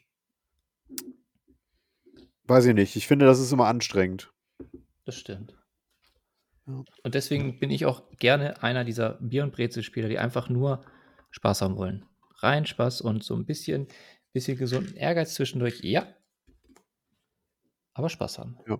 ja. Seid fair zueinander, ne? Ich, ich, ich finde ich finde auch grundsätzlich, also ähm, ich, glaube, dass, bevor wir jetzt hier sowieso wieder komplett uns verlieren in irgendwelchem äh, GW-Gebash, was relativ schnell passiert, ähm, was, was man da halt auch dann bemerkt, ist ähm, eben die, die enorme Größe, die mittlerweile gerade sowas wie 40k hat. Also ja. die, die Anzahl der Fraktionen, die Anzahl der Releases, ähm, da kommt der GW selber teilweise nicht mehr hinterher. Ich meine, was habe ich neulich? Habe ich wieder so ein tolles Meme gesehen mit den, äh, wie, wie alt die bestimmte Miniaturen einfach schon sind. Da hat jemand mal so ganz viele Bilder gezeigt, wie oft schon ein bestimmter Kornberserker schon irgendwo in irgendwelche GW-Werbung vorgekommen ist und sowas. Und mit den Regeln ist es halt teilweise auch nicht arg anders. Ich erinnere mich an Zeiten, wo ich meine Dark Elder irgendwie in der, keine Ahnung, fünften Edition mit dem Codex aus der dritten Edition gespielt habe oder sowas. Also, hm. oder irgendwie so in der Richtung. Aber ähm, das ist nämlich auch was, das, das ich dann relativ schnell bemerkt habe, dass auch das ähm, nicht sein muss und dass es auch durchaus einen Vorteil haben kann, wenn ein Spiel überschaubar bleibt. Irgendwie. Also wenn du irgendwie mit ein paar gezielten Einkäufen so fast alles hast, was es eigentlich gibt von dem Spiel, ähm, das ist dann vielleicht nicht super, super, super, super umfangreich, aber man kann das halt in sich dann, dann doch ein bisschen besser austarieren und ausbalancen. Und mhm. das also für mich persönlich ist das, ist das einfach die, die schönere Variante, weil ich da nicht ständig das Gefühl habe, dass ich irgendwie den Anschluss verpasse. Weil das Gefühl hatte ich halt zuerst bei, bei 40k und später dann tatsächlich auch bei War Machine, weil da auch der Release-Turnus und die, der Turnus, in dem auch Regeln geändert wurden, um eben das Balancing irgendwie aufrecht zu erhalten, um das Spiel kompetitiv zu halten. Das, also das ist nicht nur ein GW-Problem, sondern das ist einfach ein Problem von Spielen, die sich sehr schnell bewegen, die sehr umfangreich sind, die auch historisch sehr groß gewachsen sind, ähm, dass man irgendwann echt den Anschluss verliert, wenn man nicht das Spiel zu einem zweiten Job machen will, quasi. Ja, und ja, also, und so ein Spiel wie Moonstone, da, da, kannst du halt an einer Hand abzählen, irgendwie, wie viele Releases im Jahr rauskommen und nicht alle davon brauchst du und das kannst du halt ganz cool vor dich hinspielen. Das ist jetzt auch nichts, wo du irgendwie dreimal die Woche dann zockst, zocken willst irgendwie, weil irgendwann natürlich hast du dann auch mal alles gesehen, aber deswegen geht man ja dann auch, also ich kenne das von vielen Leuten, die eher diese kleinen, diese, ja, diese unabhängigen Systeme spielen, die gehen dann eher in die Breite. Also da spielt man dann halt nicht ein, so ein richtig fettes, großes Spiel, was alles ausfüllt, sondern man spielt halt mehrere kleine Systeme. Und da fließt dann auch wieder das Geld zur Genüge rein. Also es ist jetzt nicht so, dass man wirklich weniger Geld ausgibt. Hm. Am Ende hast du doch alle Geld, ne? So. so. Ja. ja. Mich würde es einfach mal interessieren, weil äh, ich glaube, Dennis hatte das vorhin gesagt, mit den entsprechenden Errata. Wie steht ihr denn zu erratiert äh, oder Erratierungen im Tabletop-Hobby? Weil ähm, ich kann mich erinnern, äh, der Sascha vom Tabletop Basement hatte dazu ja auch ein Video gemacht und hat mal nach um Meinung gebeten. Und ich fand das ein hochinteressantes Thema und das würde, mich jetzt auch mal interessieren. Ist das was für euch oder sagt ihr dann schon, öh, nee, dann lasse ich lieber die Finger davon? Also ich bin der Meinung, Errata sind absolut notwendig für, für Spiele. Wenn, also letzten Endes gerade ganz besonders auch für kleinere Spiele. Ich, ich, ich habe relativ wenig Verständnis bei so großen Spielen wie 40k, bei so großen Firmen wie Games Workshop, die durchaus ähm, noch ein bisschen mehr Ressourcen reinstecken könnten in so ein Thema wie Playtesting und sowas, dass Regeln halt nicht immer sofort gleich auseinandergenommen werden. Aber letzten Endes, ähm, wenn eine kleine Firma ein Spiel aufsetzt und die haben halt kein, kein Geld für, für irgendwie Playtester, die haben kein, kein Geld für Leute, die da irgendwie ewig Zeit und Ressourcen reinstecken, um, um irgendwie das Regelwerk irgendwie nach vorne und hinten nochmal durchzuprüfen und alles Balancing zu prüfen und dann verändern sich Sachen. Also irgendwie muss Raum dafür da sein, dass sich auch Regeln anpassen lassen und da ist halt Errata, ist da halt das, das Mittel der Wahl dafür. Wobei ich auch echt extrem wichtig finde, auf welche Art und Weise die kommuniziert werden und zugänglich gemacht werden. Weil ich habe das schon auf unterschiedlichste Art und Weise erlebt. Eine der besten für mich, auch wenn es mich irgendwann abgehängt hat, weil ich einfach nicht so viel Zeit investieren wollte, war bei War Machine. Da gab es die App, ähm, in der auch quasi dann alle, alle Karten, alle Regeln drin waren. Die konnte man benutzen. Es wurde natürlich auch auf anderem Wege veröffentlicht, aber da gab es dann auch wirklich so, so Change Notes quasi. Also wie bei einem Computerspiel letzten Endes. Das heißt, du hast äh, deine App geöffnet und dann kam vielleicht gerade ein Errata raus und äh, dann wurde dir aufgelistet, was sich denn wo geändert hat. Das heißt, du hattest da direkt eine Übersicht, was passiert ist an dem Spiel. Während bei anderen Spielen, ich weiß nicht, ich, bin immer halber verzweifelt bei Dystopian Wars. Mal Warcradle ähm, ist so eine Firma, die, die erratieren auch sehr, sehr gern und sehr, sehr viel. Was auch in Ordnung ist, weil sie halt versuchen, das Spiel irgendwie weiter zu optimieren. Aber die halten es relativ lax mit dem ordentlich Markieren von Änderungen. Und das macht es dann wieder schwierig, wenn du dann plötzlich, keine Ahnung, du hast ein Spiel einen Monat nicht gespielt und dann holst du dir das neueste Regelbuch online, weil es gibt dann auch einen kostenlosen Download und du weißt aber nicht genau, was sich zum letzten Mal geändert hat. Ja. Hm. Das ist richtig ärgerlich. Das ist ja nicht so viel mehr Arbeit, ne?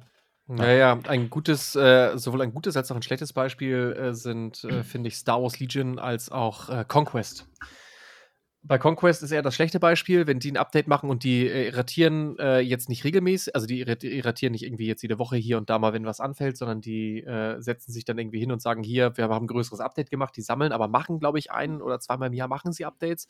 Aber auch da werden die, die Regeln nicht irgendwie markiert, welche neu sind oder was mhm. anders ist. Und äh, man ist dann irgendwie meistens immer auf Drittquellen von irgendwelchen richtig Hardcore-Spielern angewiesen, die das auseinandergepflückt haben, schon durchgelesen haben und sowieso so im Spiel drin sind, um zu sagen, pass auf, das ist anders, das ist anders und das ist anders. Ähm, also das ist, äh, finde ich, das mega anstrengend und ähm, ist auch irgendwie unangenehm, finde ich, da up-to-date immer zu sein. Ähm, und Star Wars Legion ist für mich zumindest bis zum Übergang von Fantasy Flight Games zu äh, Atomic Mars Games im Englischen, aber tatsächlich im Deutschen heute immer noch, muss man sagen, dass die deutsche Variante tatsächlich mittlerweile besser als die englische, ähm, ein sehr gutes Vorbild, weil bei Star Wars Legion haben sie ein Regelwerk, das ist mehr oder weniger immer angepasst, äh, immer gleich geblieben. Ähm, das ist auch sehr rudimentär. Ähm, und die eigentlichen Regeln mit allen drum und dran sind halt im Referenzhandbuch drin. Das ist ziemlich groß.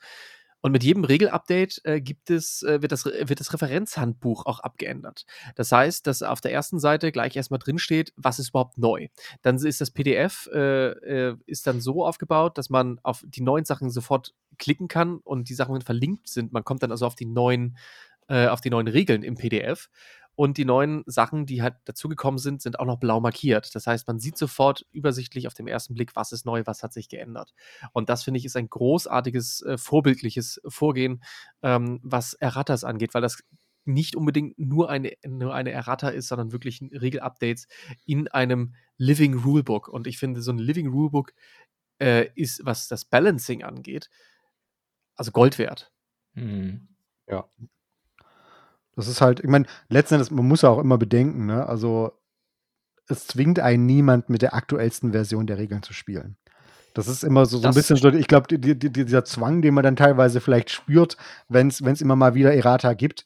Ähm, ich habe auch schon mit, mit Regeln gespielt, die, keine Ahnung, zwei Jahre veraltet waren, weil ich einfach keinen Bock hatte, mich jetzt nochmal äh, in die neuesten Versionen reinzuarbeiten, wo vielleicht noch hier und da ein kleiner Punktwert noch verändert wurde oder sowas. Das ist natürlich, was das sehr relevant wird, wenn du kompetitiv spielst und natürlich auch, wenn du mit sehr vielen unterschiedlichen Leuten spielst. Aber wenn du so eine feste kleine Runde hast und ihr habt Spaß, musst du ja nichts verändern. Genau. Also, wieso, never change a running system heißt es da. immer- Ich, ich würde sogar noch weitergehen. ne? Ich würde sogar noch weitergehen und die These in den Raum werfen, dass man sogar noch Spiele dann spielen kann in diesem Rahmen, die es gar nicht mehr gibt. Oh ja. Ketzerei, Ketzerei. Die sind doch tot. Dennis, die sind tot. alles das ist verbrennen. Nekrophilie. Alles verbrennen. Er Das Spiel wird Mikrofon. eingestellt, Jetzt ich verkaufe alles. Ich verstehe. Ja. Nee, ganz ehrlich, also bin ich voll bei dir. Ich, ich, liebe, ich liebe Spiele, die nicht mehr supported werden. Oh, darf, ich, darf ich dazu noch was sagen, Tobi? Da muss ich mit reinbrechen. Großartig, dass du dir Rune Wars geholt hast. Ich liebe dieses Spiel. Ich, ich ich liebe dieses großartig. Ich hab's, ich hab's, ich hab gesehen, dass du es dir geholt hast, dass du die Reste da geholt hast. Und äh, großartig. Ich habe tatsächlich äh, mir jetzt so einige Rune Wars Sachen gehen bei mir jetzt in Verkaufssachen, aber nur weil ich äh, gesagt habe, okay, eine zweite Armee für Rune Wars brauche ich jetzt vielleicht nicht. Aber äh, also großartiges Spiel. Hast du alles richtig gemacht mit. Dankeschön, das freut mich sehr, ja. Und ich, also ich bin auch schon super gespannt drauf. Ich fand es eigentlich, das ist lustigerweise, ich wollte es vorhin noch nennen, wo wir es davon hatten, ähm, Spiele, die versuchen, irgendwie eine Nicht-Tabletop-Crowd mit reinzuholen. Das Mhm. war ja, glaube ich, schon auch so ein bisschen so ein Versuch von Fantasy Flight, ne? Das war der erste Versuch vom Fantasy Flight Game in den klassischen Wargaming-Markt reinzugehen. Ähm, nachdem sie mit X-Wing und Armada ja was, äh, also diese, diese Raumschiff-Sachen gemacht haben, wo sie erstmal eine Nummer sicher waren, weil das ja irgendwie noch ein bisschen, doch ein bisschen anders war. Und da war Rune Wars äh, tatsächlich deren erstes richtiges Wargaming-Experiment. Und es hat Wie von den Regeln das her, vorstellen? von den Regeln her war das auch extrem gut. Es, sie haben es einfach nur marketingtechnisch extrem in den Sand gesetzt, wie ich finde. Und äh, die Community hat es einfach tot gehasst. Ohne es jemals gespielt zu Ich haben. Es wollte war wirklich so. sagen. Was? Warum Es war- das denn? Es war, war total krass. Die haben Rune Wars haben sie angekündigt und äh, da gab es halt diese ganze Crowd, die dachte, oh nein, die nehmen meine Space Marines weg, eine andere Firma. Deswegen, die Figuren sind scheiße, die, das Spiel scheiße. ist scheiße, alles Ja. scheiße. Hast du es jemals gespielt? Nee, aber ich weiß, dass es scheiße ist. Und gerade ein Spiel, das neu auf dem Markt ist und natürlich so viel negativen Gegenwind bekommt, Mhm. ob nun gerechtfertigt oder nicht, das schreckt natürlich ab.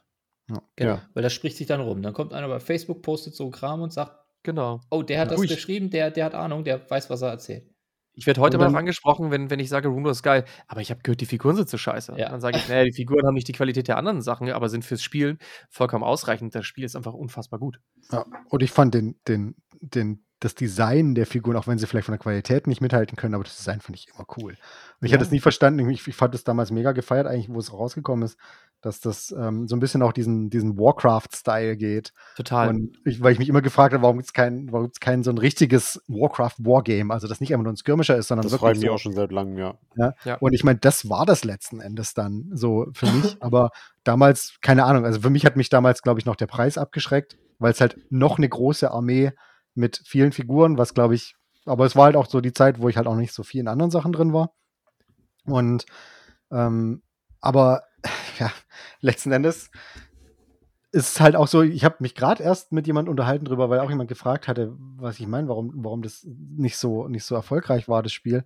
Und ich glaube nämlich auch, dass gerade auch eine größere Firma wie, wie Fantasy Flight, ähm, wenn da dann halt eine Weile dann auch die Zahlen nicht stimmen, die lassen es dann halt. Die, die fokussieren sich auf was anderes, weil die haben natürlich auch andere, andere Interessen letzten Endes.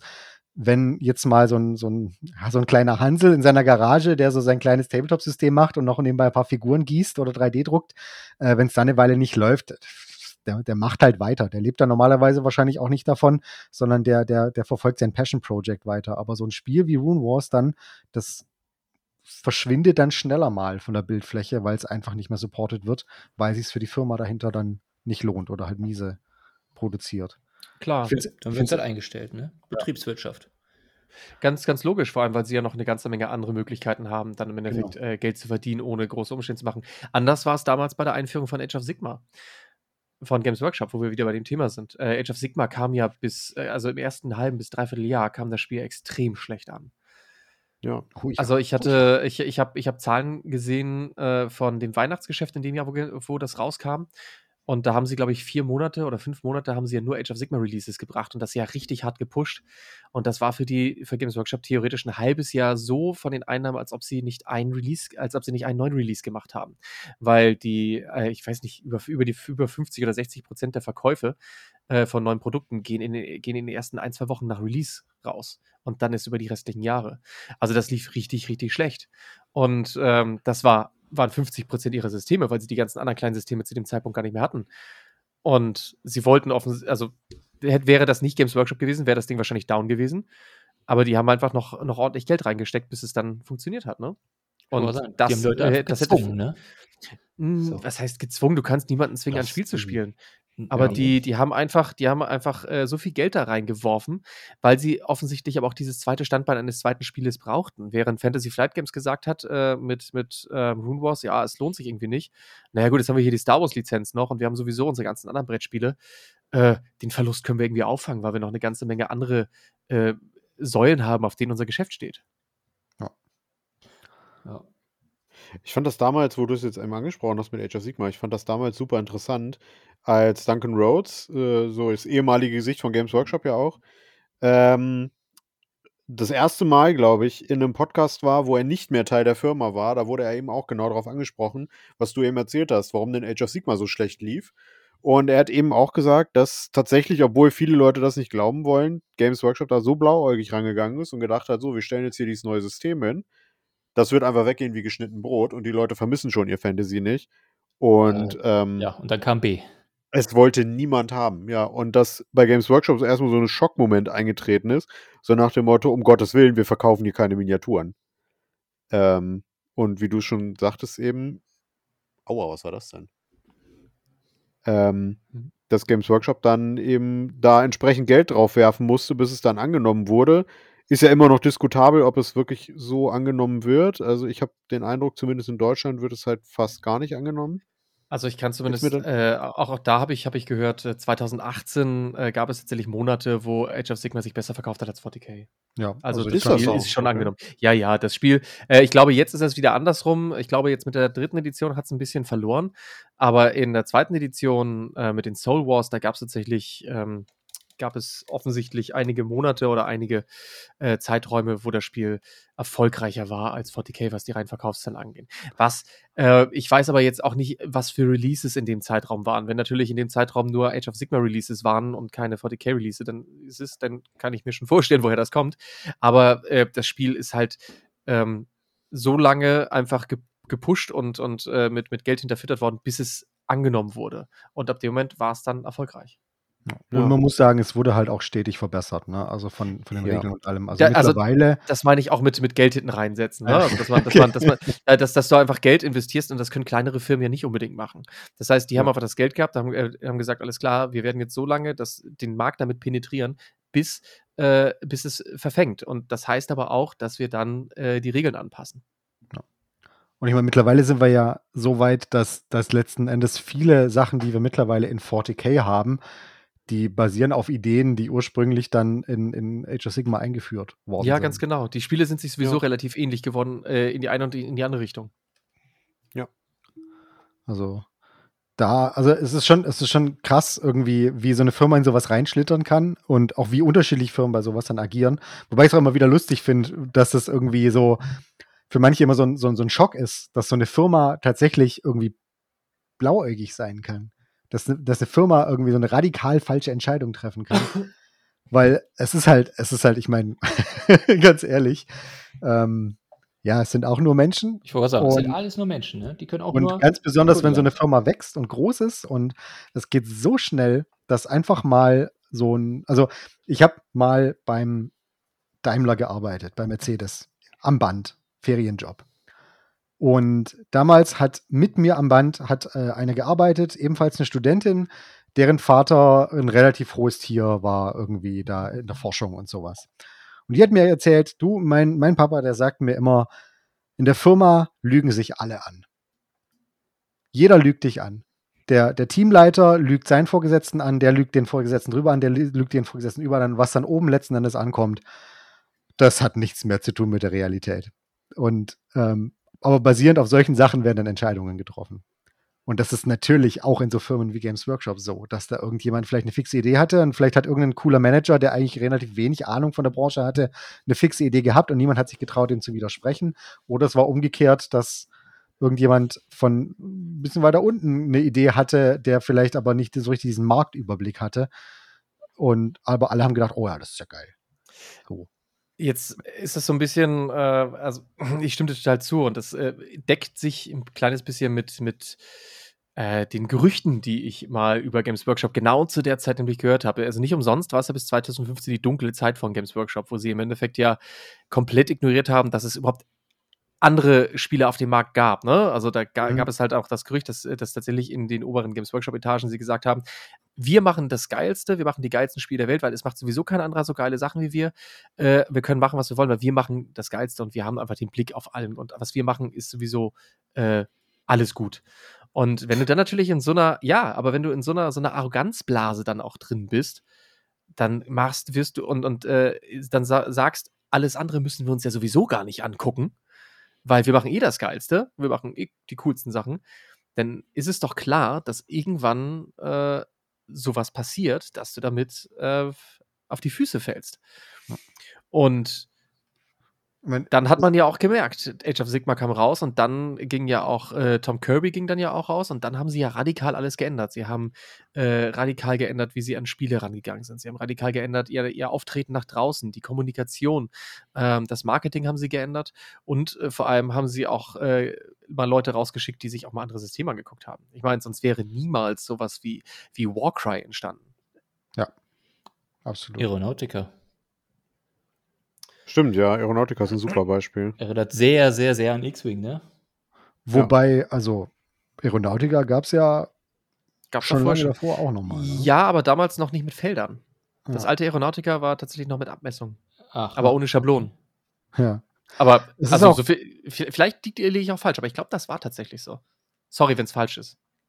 Es, es ist auch, also ich, ich finde es immer wieder lustig irgendwie. Also Games Workshop, das hat mit dem ganzen Marketing letzten Endes ja ab dem Punkt funktioniert, ähm, wo sie auch Marktforschung wieder betrieben haben. Ich, ich, vielleicht ist es auch so ein Gerücht, was bei mir auch nur irgendwie so teilweise angekommen bin, ist, weil was ich immer mitgekriegt habe, war, dass das von Games Workshop immer gesagt wurde, ja, die machen keine Marktforschung. Machen sie einfach nicht. Das Das stimmt. sie ich eigentlich nicht glauben. Nee, doch, das, das war wirklich so. Die machen keine Echt? Marktforschung. Ähm, wir machen keine Marktforschung, wir machen keine Werbung. Wir haben eine äh, Null äh, weil wir sind eh der einzige Anbieter. Die Leute kommen in unsere Läden, da wird rekrutiert. Das war's. Ja. Und das, Und- waren, das waren Aussagen, die wir damals gehört haben. Und vielleicht ist es auch so der Marketing-Mensch in mir, aber und, und letztendlich Marktforschung gehört natürlich auch zum Marketing dazu, ist ja ganz klar. Aber das es zeigt einfach, wie enorm wichtig das ist, über den Tellerrand zu schauen. Einfach um sich Ja. selber wieder zu kontextualisieren. Und ähm, was letzten Endes natürlich auch, also ich finde, und ich finde, was für so eine große Firma gilt, kann auch für einen selber als, als Spieler, als Hobbyist nicht, nicht verkehrt sein, erstmal. Einfach Mhm. sich mal einfach ja, ein bisschen schlau zu machen, was denn eigentlich möglich ist, weil die, die Sache ist halt immer irgendwie sich mit was zufrieden geben, was man so, so halb okay findet. Das ist meinetwegen, aber so, so tick ich dann irgendwie auch wieder nicht. Ich, ich möchte immer neue Sachen lernen, ich möchte immer neue Sachen sehen Genau. und sehen, was möglich, was da draußen unterwegs ist. Und deswegen bin ich halt auch so fasziniert von diesen vielen kleinen Systemen, weil so viele Systeme, wie da draußen sind, so viele Ideen sind da halt auch draußen.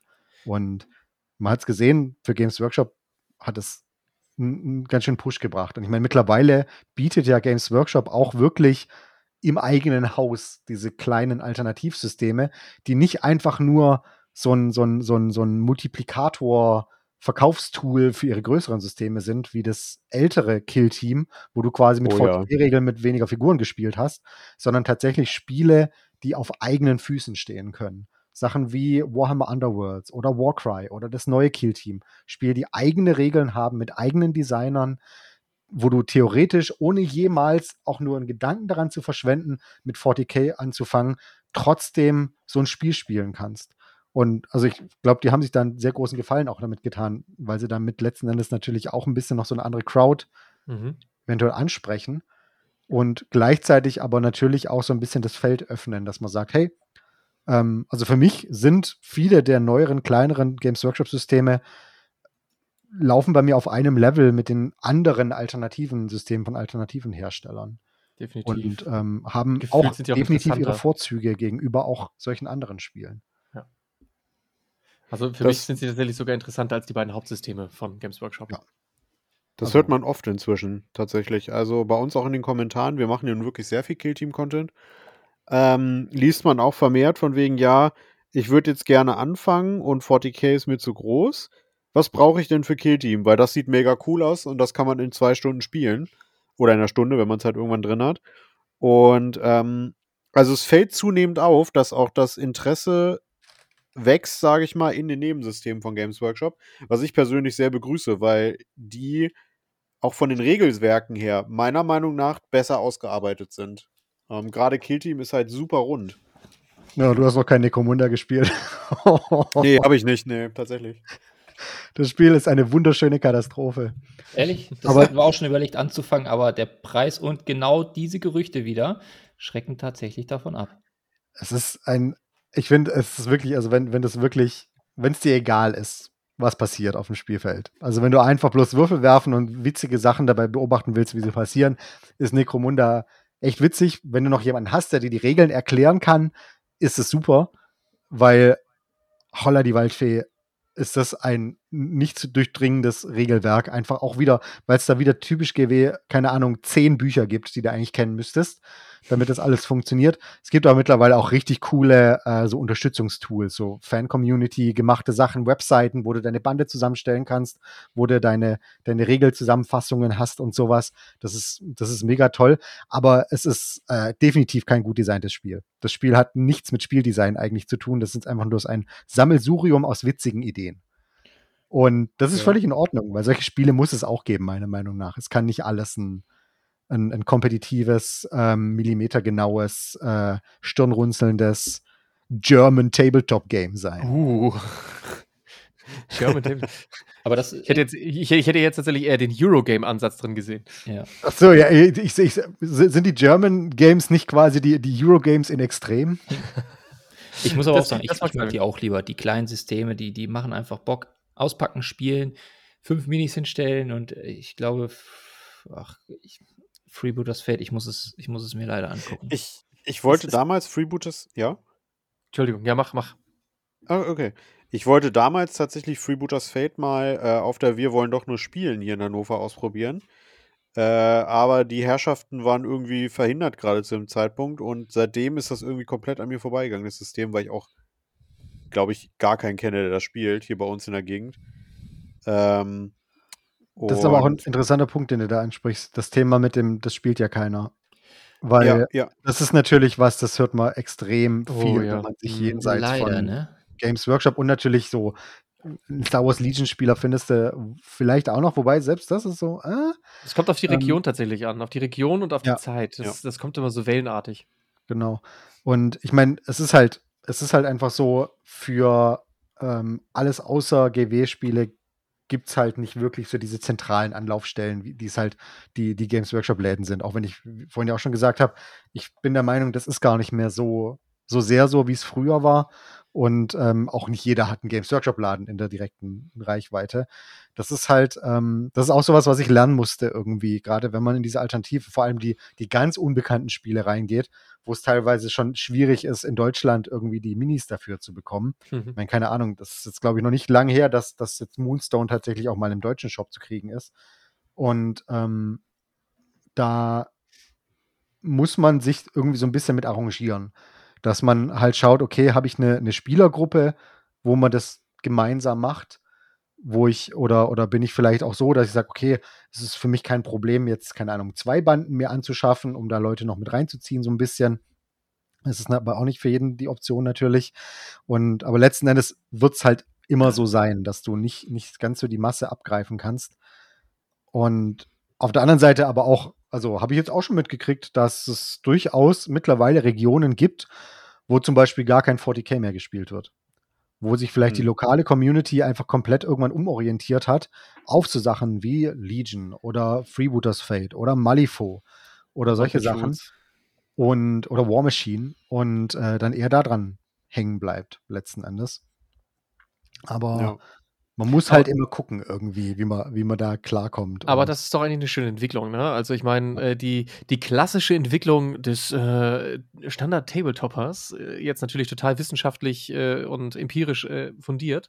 Das Tabletoppers ja, an sich? Hast du genau, genau, genau, das Tabletoppers an sich ist ja, dass er mit äh, Games Workshop anfängt ähm, entweder bleibt er dabei oder hört auf, wenn er 15 wird, weil da Mädchen interessanter werden und er so viel Geld reinversenkt hat. Und Bier. Kommt dann mit, kommt dann mit Ende 20, äh, kommt dann mit Ende 20 zurück, weil er sagt, ey, das habe ich früher mal gemacht, spielt das eine Zeit lang ähm, und wechselt dann irgendwann, weil ihm das zu doof, zu teuer oder sonst was wird, zu irgendwelchen anderen Spielen äh, oder guckt er mal über den Tellerrand rüber und sieht, was es dann anderes gibt und geht in, ein bisschen in die Breite, also nicht nur körperlich, sondern auch von, von seinen Spielen, die er spielt. äh, und endet dann äh, als, äh, endet dann, äh, wenn er so nahe der, der, der 40, 50 ist, äh, geht er in die historische Tabletop-Richtung. Oh, okay. Oh. Das ist alles kurz, knapp, im, verletzend, exakt richtig. Für das ist, das I, ist I see myself in this picture and I don't like it. Das ist, das ist alles empirisch bewiesen. Ich ist sag euch das. das ist Nein, natürlich ist es jetzt provokant gedacht. Ne? Das ist, und hat natürlich eine ganze Menge mit, mit Stereotypen zu tun. Aber äh, zumindest äh, dieser Anfang mit, mit, mit 14 oder so anzufangen und erst mit 30 oder so zurückzukommen, äh, das, ich glaube, das trifft äh, zumindest was die, was die GW-User ja. Äh, angeht, bestimmt, also mindestens auf, auf 50, 60 Prozent zu. Ja, bei mir passt es ja. fast genau. Boah. Das haben wir auch schon von vielen Gästen gehört, tatsächlich, dass sie das gesagt haben. Ja. Ähm, wie, wie sieht denn das aus? Mich würde es jetzt einfach mal interessieren, wenn, wenn wir hier von Spielgruppen reden. Äh, ich, ich, also ich wenn, wenn ich jetzt neu anfangen würde, nehmen wir jetzt einfach mal Malifaux als Beispiel oder Freebooters Fate, ist ja egal. Äh, und ich suche da eine Spielgruppe. Und die sind ja nun vielleicht dann nicht ganz so verbreitet, das sagtet ihr auch schon eben. Äh, findet ihr einfach, da fehlt eine Plattform? Also es, das, das, kann ja meinetwegen auch in einer App sein oder äh, über irgendein bestimmtes Forum, wo, wo man einfach quasi deutschlandweit sich für diese Spielsysteme vernetzen kann. Ist es vielleicht einfach das auch, woran es, woran es scheitert aktuell? Oder gibt es sowas und ich habe es noch nie mitgekriegt? Vielleicht gibt es einfach zu viele Möglichkeiten. Ja, würde ich auch eher sagen. Das ist so, okay. du hast deine Facebook-Gruppen, was natürlich, wo es einige gibt zu verschiedenen Spielen. Du hast diverse Foren, äh, Tabletop-Welt, GW Fanworld, äh, Sweetwater für die historischen Systeme, die auch dann oft ihre Unterforen für bestimmte Systeme haben. Mhm. Aber man muss halt auch ganz realistisch sein, dass manche Spiele so klein sind, dass sie nicht mal wirklich, also die haben halt einfach in Deutschland keine Community, Punkt. Das heißt, wenn du die spielen mhm. willst, dann bist du die Community. Dann mhm. musst du die Community anleiern. Und das, also das ist viel, klingt viel, so ein bisschen hochtrabend, ne? aber ich meine, letztendlich heißt es, du musst dir zwei Boxen kaufen und dir einen Kumpel schnappen und mit dem spielen. Ja, also das ist mhm. viel, also du, du, musst, du musst als Community tatsächlich, je kleiner das Spiel ist, musst du einfach immer mehr selber machen und darfst nicht nur in der Ecke sitzen und sagen, na, bei uns gibt es das ja gar nicht, ist ja total doof und niemand will mit mir spielen. Je, je kleiner die Community ist, äh, desto mehr Eigeninitiative wird halt von den Spielern und von den Fans äh, eigentlich gefordert, um das Spiel zu fördern. Oh, da hätte ich mal eine Beispielfrage. Ähm, ich habe ja nun gesehen, Tobi, du hast ja nun Masters of the Universe gespielt. Äh, da gibt es zwei Varianten von, wenn ich es richtig mitgekriegt habe, ne? ja. Äh, drei. drei, okay. Drei, drei Spiele. Äh, zwei, zwei von, zwei von Arkham. Ja, stimmt. Es gibt Cool Mini. Eins von Cool Mini. Ähm, das letzte, das, ich weiß gerade nicht, welches es ist. Warte mal, ich hatte mir hier. Battleground? Battleground, ja. Genau, Battleground und äh, Fields of Eternia gab es noch, ne? Genau, ähm, ja. Das fandst du ja ziemlich cool. Glaubst du, das hat Charakter oder dass, dass ich das auch bei dir irgendwie durchsetzt im Freundeskreis oder so, dass die Leute zu dir kommen, ey, lass mal Masters of the Universe spielen? Oder? Also sagen wir es mal so, das ist eins der Spiele, die ich jetzt auch schon mit ähm, Nicht-Tabletoppern gespielt habe. Weil das ist schon so, so ein Ding, ähm, das merke ich total. Ich habe so, ich habe mehr oder weniger so zwei Spielergruppen um mich rum. Die eine sind so die richtige solide Tabletop-Gruppe, Mhm. mit denen man sich regelmäßig trifft, äh, mit denen man sich kennt, wo man auch quasi gemeinsam auch mit Systemen anfängt und dieses ganze Zeug. Und die andere Gruppe, das sind so die, würde ich mal sagen, Spielinteressierten, Mhm. die aber eigentlich selber nichts haben. Die aber gerne Und- mal mitspielen und äh, sich aber auf genau, Spiel gerne mal einlassen. Ja, genau. mitspielen. Und ähm, das ist natürlich jetzt auch nicht, also mit denen spiele ich auch öfters dann mal Brettspiele, gerade gerne auch Miniaturenbrettspiele oder so. Mhm. Aber bei denen kommen natürlich genau solche Spiele, die auf so ein, ja, schon bestehendes Thema aufsetzen, was sie kennen, Genau. Die gut an. Bekanntheit ist bei Masters of the Universe einfach schon extrem hoch für Leute, sag ich mal, die jetzt so unser Lebensalter haben und sagen, Mensch, das kenne ich aus meiner Kindheit, das habe ich geguckt. Und jetzt Ja. gibt es endlich ein vernünftiges äh, Tabletop-System dazu, was sich der eine oder andere vielleicht schon länger gewünscht hat. Genau. Das ist ähnlich wie mit sowas wie, keine Ahnung, Marvel Crisis Protocol oder sowas. Marvel kennt man halt. Ja, genau. Und das ist auch interessanterweise, ist es auch oft dann leichter, Leuten irgendwie bestimmte Elemente näher zu bringen, weil sie halt einfach, wenn das Spiel gut designt ist, dann, dann spiegelt das auch Eigenschaften von Charakteren ganz gut wider Mhm. in den Regeln. Vor allem Und kannst du dass eben Battlegrounds. He-Man, der ist mit dem dicken Schwert, der gut draufhauen kann, ist ja klar. Und dass jetzt ähm, Evelyn jetzt nicht die super krasse Nahkämpferin ist, das versteht man auch, wenn man das Spiel noch nicht gespielt hat. Mhm. Entschuldigung fürs Reinsprechen, immer diese Verzögerung. Sorry. Ähm, ja, aber äh, tatsächlich muss man auch sagen, dass man Battleground natürlich auch sehr gut äh, Nicht-Tabletopper näher bringen kann, weil das ist ja, also wenn wir jetzt mal äh, quasi ganz, ganz, äh, ganz genau sind, ja auch eher ein Brettspiel ist, weil das Spiel ja auf, auf Hexfeldern gespielt wird, anstatt auf dem Tabletop. Und da, da können ja. viel mehr Leute viel schneller mit connecten. Das stimmt allerdings. Das ist auch Ja. eine Hürde, die ich festgestellt habe. Leute, die keine oder bisher keinen Bezug zum Tabletop haben, kommen wesentlich besser damit klar, wenn man gewohnte Raster hat wie Hexfelder oder Rechtecke oder wo man sich Ja. bewegen kann. Ne? Das, das ist ja das von, äh, was das vorhin von mir genannte, Genau. dieses, damit kann man spielen, einfach, dass Spielmechaniken auf dem Material visualisiert sind. Genau. Und Ja, wenn ein Spielfeld schon Spielfelder hat, sind das ja im Endeffekt schon Spielmechaniken, die dort dargestellt werden. Genau.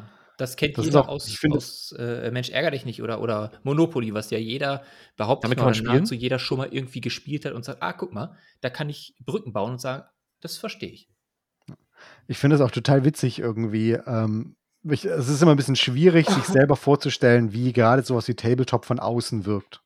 Weil Total. immer Ja. für einen selber ist es so selbstverständlich, wie ein Tabletop funktioniert und dass man da dann halt auch Elemente dabei hat wie ein Maßband.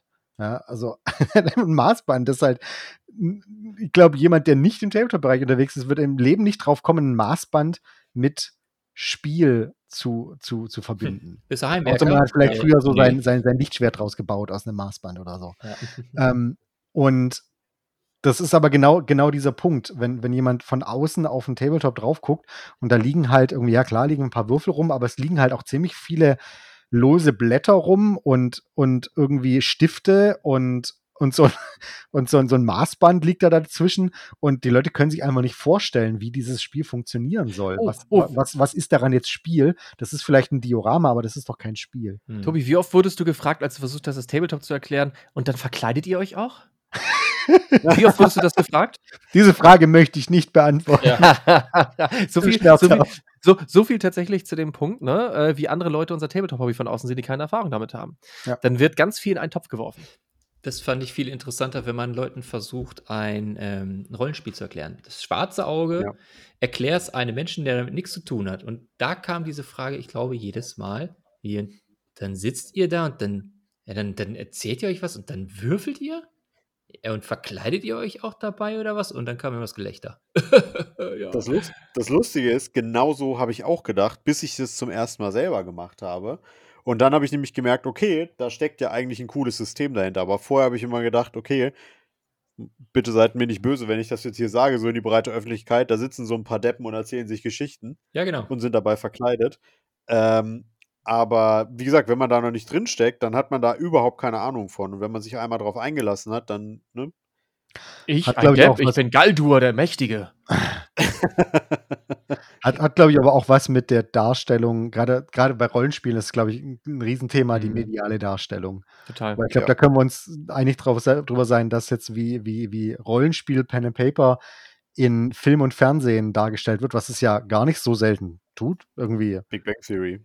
Ja. ähm, hat relativ wenig mit der Realität zu tun. irgendwie. Ja. Und ich meine, ich bin mir ziemlich sicher, Tabletop ist jetzt noch nicht so wahnsinnig präsent in Film und Fernsehen, ähm, aber das wäre genauso. Also die paar wenigen Beispiele, die ich mir vorstellen kann, ähm, sind, sind wieder aus irgendwelchen teilweise Historienfilmen, wo irgendwelche Gentlemen an irgendeinem Tisch stehen und mit so einem Schieber irgendwelche napoleonischen Ah, Figuren nach vorne schön. schieben. Ach ja. Noch da ein ist auch nichts Tee. zu sehen von. Maßbändern, nichts zu sehen von Würfeln, nichts von gar nichts. Ja, die schieben einfach nur Figuren rum. Genau. Und stehen selber in Und- Uniform am Tisch.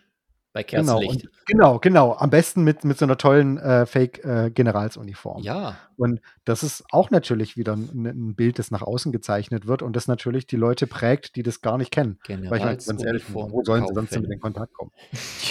Aber, aber ist es nicht Drei auch so, Spitz. genau. Ich brauche den Hut. So.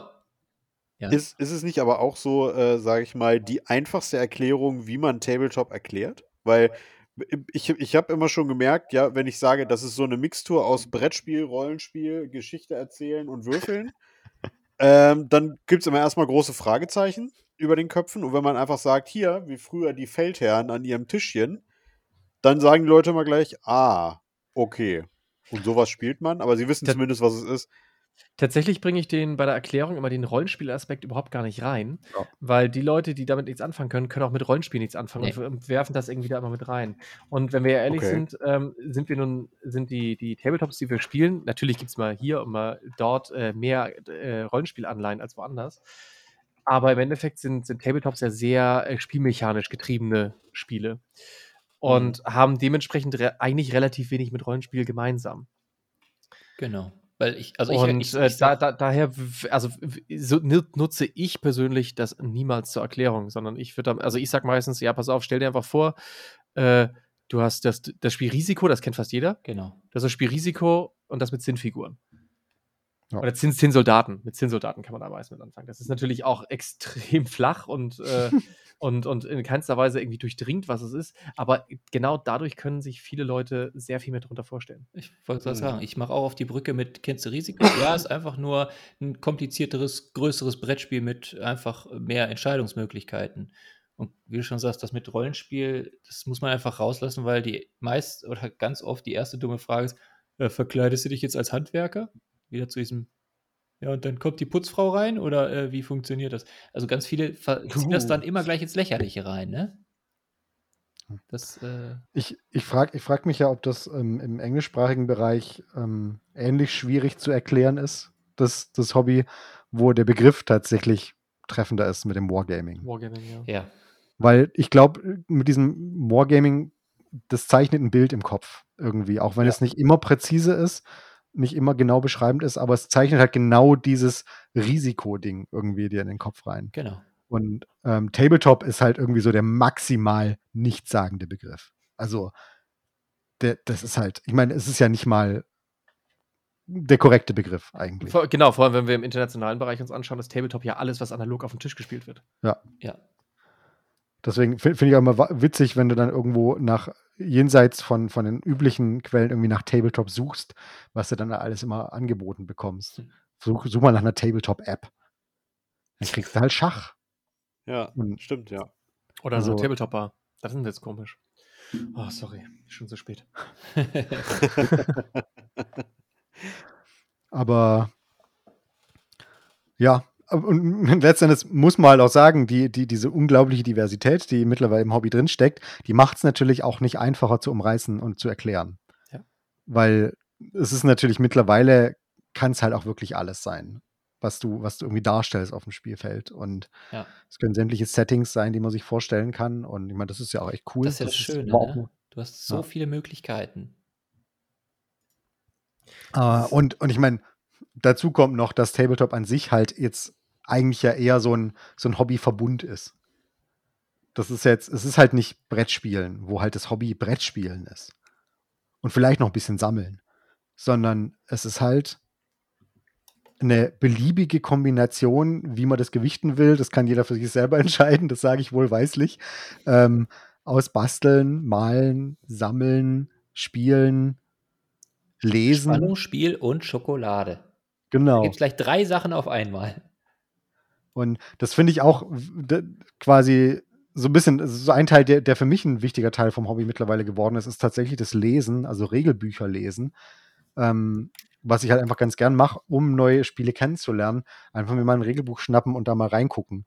Weil der Witz ist, dadurch, dass man eben dann doch das eine oder andere schon gesehen hat, spricht man ja schon so ein bisschen so eine universelle Tabletop-Sprache. Das heißt, man kommt relativ schnell in die Systeme rein, zumindest wenn man sich einfach nur einen Überblick verschaffen will, wenn man es jetzt nicht perfekt gleich spielen will.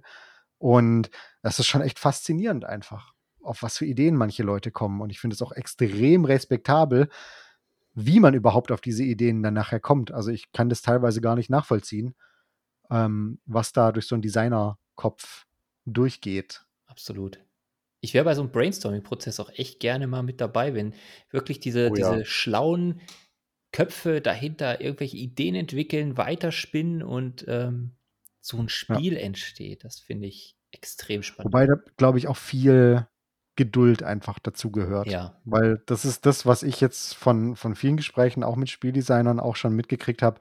Spiele durchlaufen so viele Iterationen ähm, von der ersten. Idee zu dem fertigen Spiel, was dann nachher beim, bei uns landet. hm. Und einfach allein die, die Geduld quasi, dann diese Ideen irgendwie auch wirklich vernünftig durchzuarbeiten, zu diskutieren und auch bestimmte Elemente fallen zu lassen ähm, zugunsten anderen oder, oder auch einfach mal diszipliniert zu reduzieren auf Ideen und nicht einfach immer wieder neue Ideen reinzupacken. Solche Spiele gibt es ja auch, die einfach immer wieder neue Ideen irgendwie übereinander stapeln und irgendwann ist halt nicht, nicht mehr. Ähm, das ist schon echt, also deswegen weiß ich auch selber, ich wäre, glaube ich, kein guter Spieldesigner, weil ich habe oft Ideen, aber ich bin nicht bereit, Kompromisse einzugehen, was diese Ideen angeht. Hm, Okay. Kill your darlings. Ja. Geflügel, geflügelter Spruch. Aber das stimmt, das musst du sowieso, glaube ich, das musst du, glaube ich, mit jeder eigenen Kreation machen. Ja. Das, also, das ist ganz interessant. Äh, du wir- wirst mit Sicherheit ja auch schon mittlerweile einige Prototypen mal irgendwie ausprobiert haben, Tobi, ne? Und ähm, es ist tatsächlich ganz interessant. Äh, man hat mittlerweile, finde ich, bei vielen Spielen schon so einen Eindruck, wenn man das äh, sich vorher mal anguckt. Je, also, das ist, ist jetzt nicht unbedingt basierend auf, auf unsere Erfahrung, aber wenn man viel Spiele gespielt hat, ähm, hat man ja schon mal irgendwie so ein Gefühl davon, ähm, das Spiel könnte was werden und das Spiel könnte nichts werden und das Spiel müsste vielleicht irgendwie mal von jemand anderes angeguckt werden, außer von dem Macher, der seit drei Jahren allein in seinem, in seinem, in seinem Arbeitszimmer sitzt. Und der findet das wahrscheinlich total cool, aber äh, da muss mal jemand anders drüber gucken, weil sonst wird das Ganze nichts. Und das ist tatsächlich ganz interessant, wo du halt meintest, einfach, dass, dass einige Spiele einfach zu viel Sachen oben drauf gepackt, äh, zu viel draufpacken und dadurch irgendwie unspielbar werden. Und tatsächlich dieses Kill Your Darlings ist ein ganz elementes, äh, elementarer Bestandteil der, des kreativen Prozesses, um ein Spiel besser zu machen. Weil wenn ich natürlich ein, ein Spiel produziere, natürlich mache ich das auch irgendwie für mich. Aber dann würde ich es ja nicht veröffentlichen, wenn ich es nur für mich machen würde. Hm. Und dann kommt wieder der Punkt, äh, möchte ich mich einfach nur echt total, äh, möchte ich einfach nur ein Spiel irgendwie auf den Markt bringen, mich vielleicht wirtschaftlich ruinieren und äh, dann auch nicht mehr schlafen können oder will ich auch, äh, habe ich auch gewisse wirtschaftliche Ansprüche dran. Und dann muss man halt gucken, dass man einfach dann einen guten Weg findet und vielleicht die ein oder andere coole Idee dann vielleicht doch fallen lässt, einfach damit das Spiel an sich besser wird. Aber das ist ein völlig anderes Thema eigentlich. Ja, im Prinzip ist es, es ist schon insofern auch für, für das Thema relevant, weil es für mich ehrlich gesagt auch so ein bisschen so eine Grenze darstellt des über den Tellerrand Schauens. Für Ja, Spiel, aus einer Spieldesign-Perspektive natürlich jetzt. Weil Gut. ich glaube, das passiert oft, diese, diese, diese Kanonade an Ideen, die sich gegenseitig irgendwann blockieren, kommt auch oft davon, dass dann Leute quasi schauen, was gibt es denn sonst noch und denken, oh, das wäre bei mir ja auch cool. Und Tot- Total. Man ist einfach irgendwann, das ist also in viel kreativen Schaffensprozessen ist es einfach so, dass du in diesen, diesen Tunnel einfach dann reinkommen kannst oder Gefahr läufst, in diesen Tunnel zu kommen. Das glaube ich. Ja. Ich finde das auch echt krass und interessant. Ich würde das auch gerne mal irgendwann machen. Vielleicht kommt ja irgendwann mal der eine oder andere Spieleentwickler auf uns zu. Äh, so, so, Klar. so ein, so ein Pro ja, wahrscheinlich nicht. Aber einfach mal so ein, so ein Prototypen austesten und mal zu gucken, ihr habt das noch nicht gespielt, guckt euch die Regeln an, spielt das mal, geht das oder geht das nicht? Dass man quasi als komplett neutrale Person einmal auf dieses, oder ich sag mal, diesen, diesen, dieses fast finale Produkt von Forschung und Entwicklung, was mehrere Wochen, Monate oder Jahre gedauert hat, dann einfach so präsentiert kriegt und die Leute, die, die, die leben das ja, die das entwickeln, ne? Die sitzen ja fast 24-7 dran und, und Das ist ja deren, deren Baby quasi, ne? Total. Ja, also zumindest halt im gleichzeitig- Brettspiel. Ja. Ja. jetzt haben wir es wieder überschnitten. Entschuldige, hau rein. Es ist, halt, finde ich, glaube ich, auch eine schwierige Situation für viele Spieldesigner. Ähm, und auch, also für unser eins irgendwie auch teilweise, glaube ich, ein bisschen eine schwierige Situation, weil in dem Moment, wo so ein Spiel dann bei einem landet, ist es ja eigentlich schon in diesem Status, wo es bewertet werden soll. Mhm. Irgendwie. Ja. Also du bist irgendwie jetzt der Reviewer oder der Previewer und du sollst jetzt sagen, hey, ist das jetzt was oder nicht? Das heißt, eigentlich hat es diese Phase, diese Playtesting-Phase schon längst verlassen. Aber eigentlich bräuchte es genau das durch Leute, die da quasi jetzt erstmal keine persönliche Beziehung zu diesem Spiel haben, um dem Spiel so ein bisschen eben das Feedback zu geben, was es braucht, bevor es rausgeht. Und die meisten Leute, die eher in so einem kleinen Kreis so ein Spiel entwickeln, haben schon ein paar Leute, die sie da ein bisschen unterstützen mit Playtesting, aber das sind halt, das ist dann halt so der Kumpel und die Freundin und der große Bruder und Der Schwibschwager.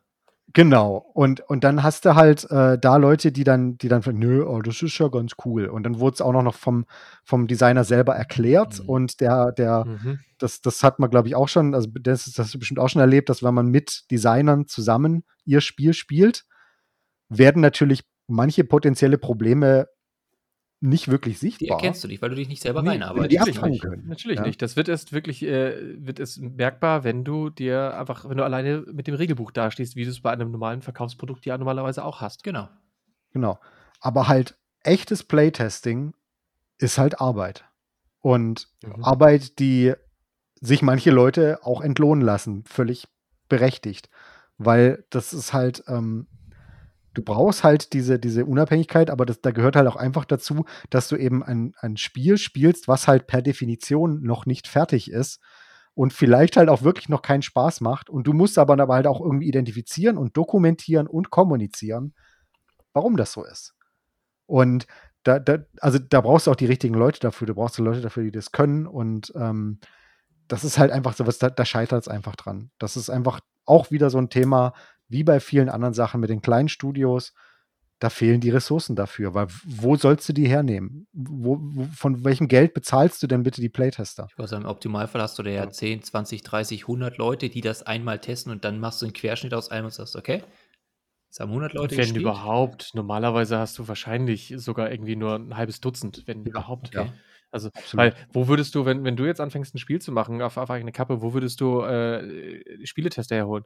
Du willst natürlich deinen Freundeskreis beziehungsweise deine Spielgruppe ranholen. Ja, Weil normal, die die genau. ersten sind, die sagen, ja, alles klar. Du würdest ja jetzt nicht rausgehen, äh, hey, liebe Leute da draußen, äh, hier ist meine, mein neuer, äh, mein, mein, mein, neues, mein neuer Prototyp, probiert den mal aus, weil du willst ja auch erst rausgehen, wenn es fertig ist. Ne? Das heißt, du willst ja, Ja. auch eine gewisse Ja. Geheimhaltung haben.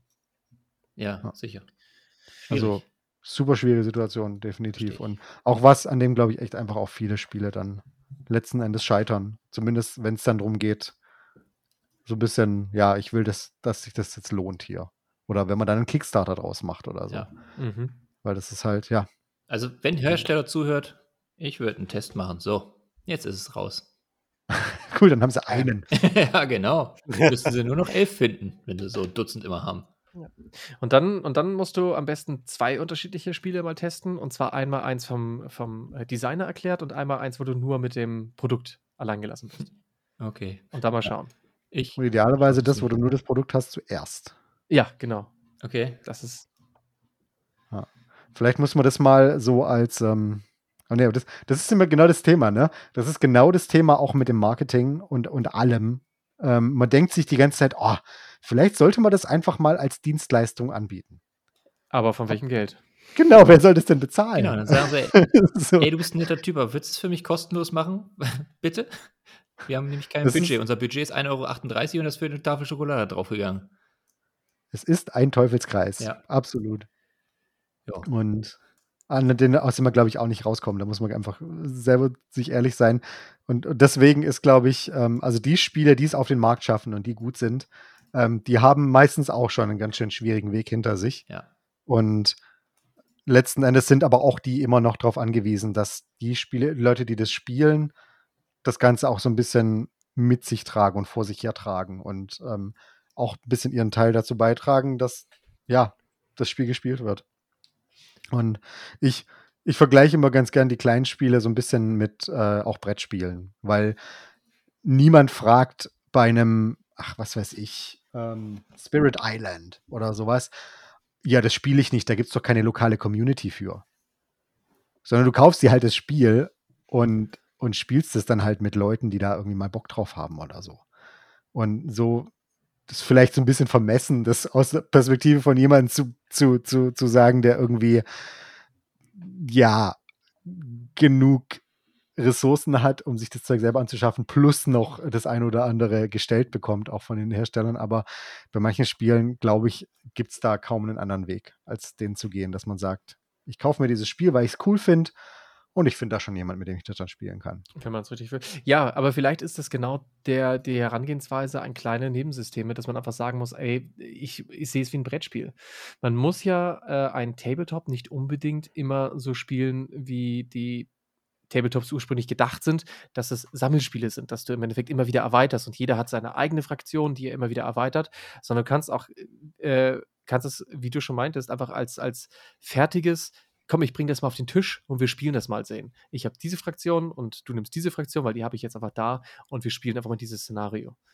So, so können sie auch funktionieren. Das muss ja. ja. nicht immer, auch wenn der Sammelaspekt natürlich ein ganz wichtiger Punkt der Sache ist, aber um ein Spiel zu spielen, wenn du es wirklich spielen möchtest, musst du ja nicht jeden Aspekt des Hobbys ähm, für dich in dieses Spiel mit rein implementieren. Ich wollte gerade sagen, dass du die Geschichte einfach sagst, das ist nicht unendlich, sondern ich mache das jetzt endlich, das System. Sage, das Regelbuch von 2007, das finde ich gut. Mein Gegenüber findet es auch gut. Mit den Fraktionen und dann spielt man danach, ne? Naja, zumindest in erster Linie, ne? Also, wenn, wenn das natürlich ideal läuft, dann hast du einen anderen Spieler irgendwie überzeugt, der sagt, alles klar, das ist ja cool, was gibt's denn noch? Okay, ich will mit einsteigen. Dann ja, bist du natürlich wieder in diesem, äh, in diesem Tabletop-Loop mit, ey, jeder hat seine eigene Fraktion und dann können wir ein bisschen mehr Variabilität mit reinbringen, weil wir wissen ja, das ist ja total toll, wenn man einfach mehr Variation reinbringen kann, wenn man seine äh, Fraktion erweitert und der Gegenspieler macht oder der Mitspieler macht das genauso. Ja. Aber ich glaube, die Erstintention sollte erstmal sein, äh, wenn ich dieses Spiel wirklich spiele, dass ich zumindest bei mir einen gewissen Grundstock an Materialien habe, dass ich dieses Spiel auch mit jemandem spielen kann. Wenn es halt keine anderen Spieler gibt, genau. bin ich halt derjenige, der zu einem Spielabend einlädt, äh, wie zu einem Brettspiel. So, und, und sehr, viel, sehr viel teurer müsste, gerade bei diesen kleinen Systemen, ist das ja auch nicht meistens irgendwie ein Zweispieler-Start oder zwei Starter-Sets irgendwie dann dabei zu haben. Genau. Als für ein ja. großes Brettspiel. Manchmal ist weniger mehr, ne? Man kann Spaß haben. Ja, und ich meine, letztendlich ist es, glaube ich, auch so dieser Gedanke, dass man irgendwie ähm, mit einem Spiel erst anfängt, wenn man weiß, dass es da schon Leute gibt, die das schon spielen. Das ist wirklich, glaube ich, was, da ist man einfach von 40k sozialisiert. Das, ja, das ist so. Das ist der Todeskreis, also ja. wirklich. Und da, da, muss, da muss man irgendwie so ein bisschen ausbrechen aus, aus dieser Denke und äh, dann, dann kann das durchaus funktionieren, das Ganze. Jetzt mal ganz abgesehen davon, dass es auch genug Leute gibt, die einfach mit 40k anfangen, ohne jetzt schon direkt äh, Spieler zu haben, einfach bloß, weil sie die Figuren cool finden oder, oder keine Ahnung. Also ja, aber ich, ich habe auch ganz traurige Erlebnisse schon gehabt, wo Leute mich angeschrieben haben, gesagt haben, du bei mir in der Gegend, du willst eine 40k zu spielen, ich, ich spiele so gerne Tabletop. Ich hasse 40k, aber ich habe jetzt angefangen, weil ich kann sonst kein Tabletop spielen. Ja. Weil alle anderen, meine, meine, Spiel, meine Spielgruppen, äh, auf die ich jetzt zurückgreifen kann, die Spieler, die wollen nichts anderes spielen. Also spiele ich jetzt auch das Spiel, auf das ich eigentlich gar keinen Bock habe und versenke da jetzt irgendwie hunderte von Euro rein. Wo ich dann auch ja. denke, so, pff, auch das ist ein ganz schwieriger Punkt eigentlich, ne? Ja. So regional wieder. Es gibt ja auch Ecken, wo kaum einer spielt, ne? Die so völlig tot sind, wo du sagst, Mensch, ich finde ja so gar keinen, ne? Ja, gut, aber wie gesagt, ja. äh, du kannst ja auch niemanden zwingen, irgendetwas zu spielen. Also das nee. ist, das muss man alles immer ein bisschen abwägen. Und ähm, ich finde auch, dass man aus seiner Blase rausgucken soll, um einfach mal zu gucken, was es da draußen gibt, um einfach zu sehen, was es für einen geilen Kram gibt, weil ähm, man wird ja nicht gezwungen, das zu machen, aber ich finde, man nimmt sich selber eine ganze Menge ähm, Möglichkeiten, die man erfahren kann, ganz viele Spielerfahrungen, die man machen kann, ganz viele tolle ähm, Figuren, die man sehen kann, die man sonst gar nicht sehen würde. Aber ich kann äh, es voll und ganz nachvollziehen, wenn jemand sagt, nö, möchte ich nicht. Ich war selbst 10, 12 Jahre reiner Games Workshop-Kunde und alles andere drumherum war mir vollkommen egal. Lustigerweise bin ich erst wirklich auf was anderes gestoßen, als wir damals 2010 mit Magabotato angefangen haben. Vorher war für mich auch die Hobbywelt Games Workshop. Das mhm. waren die Spiele, das waren die Figuren, das waren die Farben, das war alles drum und dran. Ich war in diesen, in diesen äh, Ökosystem von Games Workshop war ich drin und habe mich aber auch wohlgefühlt. Und erst danach hat man so ein bisschen ähm, rüber über den Tellerrand geguckt und gemerkt, naja, das ist ja doch nicht alles irgendwie seltsam, was, was von außen kommt. Und daher kann ich jeden verstehen, der es nicht machen möchte, aber ich kann zumindest sagen, wenn man es nicht macht, nimmt man sich eine ganze Menge Möglichkeiten der Erfahrung. Man kann schöne Sachen verpassen, ne? Die einen Total. überraschen. können. Total. Und, und man wird vielleicht Sachen verpassen, von denen man gar nicht wusste, dass man sie toll findet. Richtig. Ja. Und so einen Aha-Effekt hat man ja tatsächlich immer wieder, ne? Mit Systemen, Ja, wo man ja. nichts erwartet, Absolut. die spielt und sagt, das ist total geil, das will ich gleich nochmal spielen. Wahnsinn. Ja, wie- mir, mir, mir, das ist so ein bisschen das, was mich wirklich bei der Stange hält, weil ich immer wieder diese, diese Momente habe, wo ich denke, wow, krass. Also gerade auch beim Spielen, das, man spielt das erste Mal ein Spiel, hat vielleicht die Regeln gelesen, hat gedacht, oh, das klingt schon ganz interessant. Man, man, man, die, man hat die Figuren auf dem Spielfeld und fängt an zu spielen und denkt plötzlich so, wow, das ist ja richtig durchdacht. Hm. Und das sind so Momente, für die ich lebe, tatsächlich, ähm, auch gerade im spielerischen Teil des Hobbys, weil das einfach, ähm, ja, keine Ahnung, das macht mir Spaß. Und ähm, ich freue mich einfach dran, dass Leute da irgendwie das. Ich, Das ich war wollte sagen, du kriegst dann ja auch die, die Rückmeldung von der Community, dass dann gepostet wird, Mensch, finde ich auch gut. Und das ist auch das Schöne, wenn man mit den Leuten interagieren kann und dann auch äh, Leute auf irgendeine Idee bringen kann und sagen kann, äh, ich denke mal, das ist bei dir ja auch, Dennis, dass dann, dann viele, viele Leute Rückmeldung geben oder im, im Stream bei dir oder sowas und die sagen, ach Mensch, das ist total cool. Da wäre ich so von alleine nicht drauf gekommen. Total. Also äh, das, das gibt es tatsächlich ganz, ganz viel. Und deswegen bin ich auch ganz froh, dass ich nicht nur klassisch äh, YouTube-Videos mache, sondern im Endeffekt ähnlich wie äh, Tobi das mit der, mit der, mit der Wochenübersicht macht ähm, oder die Hobbywoche, dass ich ja im Endeffekt mein, das, mein Magazin habe, dass ich Genau. in diesem Magazin ähm, Sachen unterbringen kann, die, wenn ich sie einzeln äh, so normalerweise in ein Video verpacken würde, niemand angucken würde, weil kenne ich nicht, klicke ich nicht drauf, mir geht es ja genauso. Genau. Wobei ich aber dann aber auch sage, ähm, wenn ich ein Spiel für mich entdecke und Spaß daran habe, dann ist es mir in erster Linie auch relativ egal, was, was, die, was die Leute draußen dazu sagen, weil es mir, äh, weil, weil ich, es mir ähnlich geht wie Tobi, dass ich auch sage, ähm, ich mag neue Sachen entdecken, ich mag neue Sachen ausprobieren und da ist es mir in erster Linie total egal, ob die da draußen sagen, äh, spielt eh keiner, ist eh eine Totgeburt. Wenn ich es ausprobieren will und Spaß dran habe, dann habe ich das auch. Genau. Oder halt nicht, je nachdem, je nachdem, was für ein Spiel das ist. Also das ist, glaube ich, ähm, da ist wahrscheinlich nicht alles immer nur ähm, Feedback getrieben, sondern da ist man dann auch doch sehr stark selbst Hobbyist. Es war auch mehr darauf bezogen, dass man Leute inspirieren kann oder, oder auf Spielsysteme bringen kann, die sagen, da wäre ich alleine so überhaupt nicht drauf gekommen. Ah ja, ja, ja, ja, das, das äh, hört man tatsächlich häufiger und das, das freut mich auch immer total. Ja, sehr Ich sehe es befriedigendes ich sehe es Gefühl. ja auch im, Dis ich ja auch im Discord-Channel. Nachdem äh, ich das Battleground-Video damals gemacht hatte, äh, haben ganz viele Leute äh, irgendwie gesagt, alles klar, hier haben sie sich jetzt vorbestellt und jetzt gerade die letzten Tage, gestern, vorgestern kamen so die ersten Lieferungen an. Das ist im Discord-Channel ganz lustig zu sehen, wie sie dann ihre Battleground-Minis auspacken und sich dann gegenseitig sagen, oh, mein Lieferant ist noch drei Stationen entfernt, oh, dieses Wochenende wird großartig.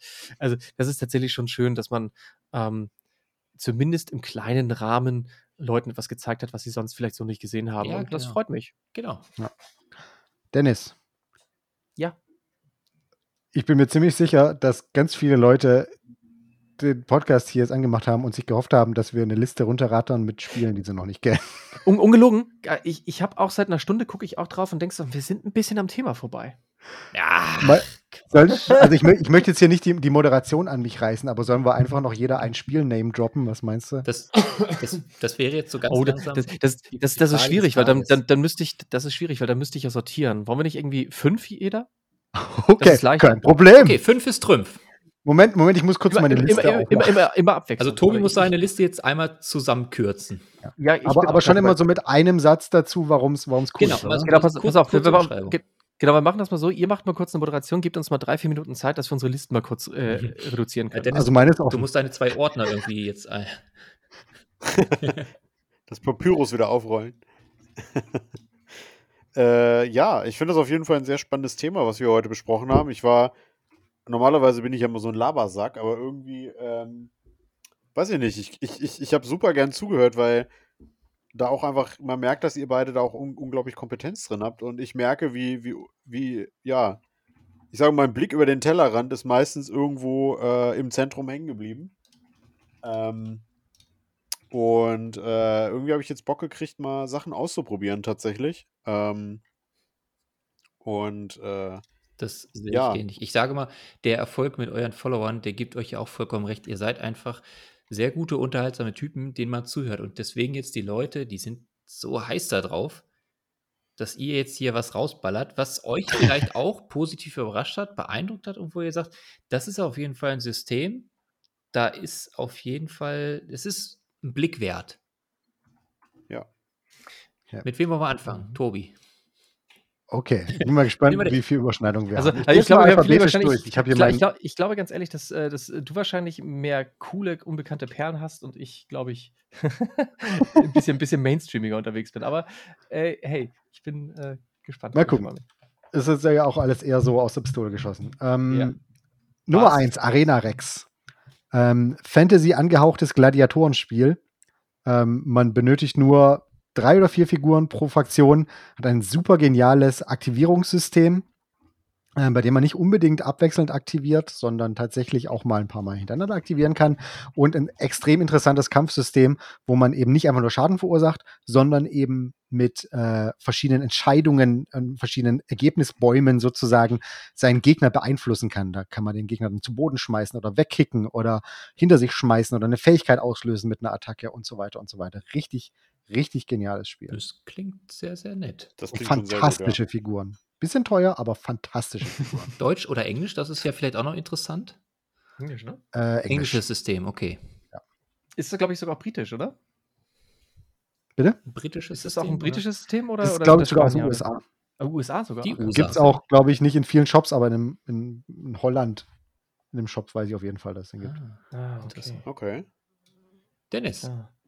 Ähm, dann fange ich mit einem meiner Alltime-Favorites an. Dropzone Commander. Äh, Dropzone Commander, ich, ich habe schon wieder den Maßstab vergessen. Was ist das? 10 mm? Ich glaube, 10 mm sind das. Dropzone Commander ist ein Science-Fiction-Spiel und ich nenne es immer so wunderbar ähm, Command and Conquer als Tabletop. Ähm, Ja, ja, ja. also so, so, so beschreibe ich das immer von der Optik her. Das ist in 10 mm, man spielt viel mit Panzern ähm, und das Spiel ist sehr stark davon abhängig von den verschiedenen Einheitentypen, von den Fliegern, von den Fahrzeugen, von den Transportern, von der Infanterie. Und es gibt keinen Truppentyp, der nutzlos ist, weil ähm, das Spiel ist sehr stark missionsbasiert. Ähm, man spielt standardmäßig, wenn man äh, irgendwie die Grundboxen hat, spielt man in so einer, in, so, in, groß, in einer großen Stadt ähm, mit riesengroßen Häusern. Äh, und äh, dann kämpfen die Menschen gegen verschiedene menschliche Fraktionen gegen außerirdische Fraktionen und man muss halt immer aus Gebäuden irgendwelche Objectives dann irgendwie äh, raus extrahieren. Und das können zum Beispiel nur die Infanteristen. So, das heißt, die Infanterie ist wichtig, um die Objectives einzunehmen, aber die Infanterie ist so langsam, dass man, wenn die zum Mittelpunkt des Spiels laufen würden von Anfang an, ähm, würden die von den sechs Runden, die gespielt werden, 15 brauchen, um ranzukommen. Das heißt, die brauchen dann zum Beispiel Pan äh, Fahrzeuge, um dahin zu transportiert werden, weil die einfach schneller sind.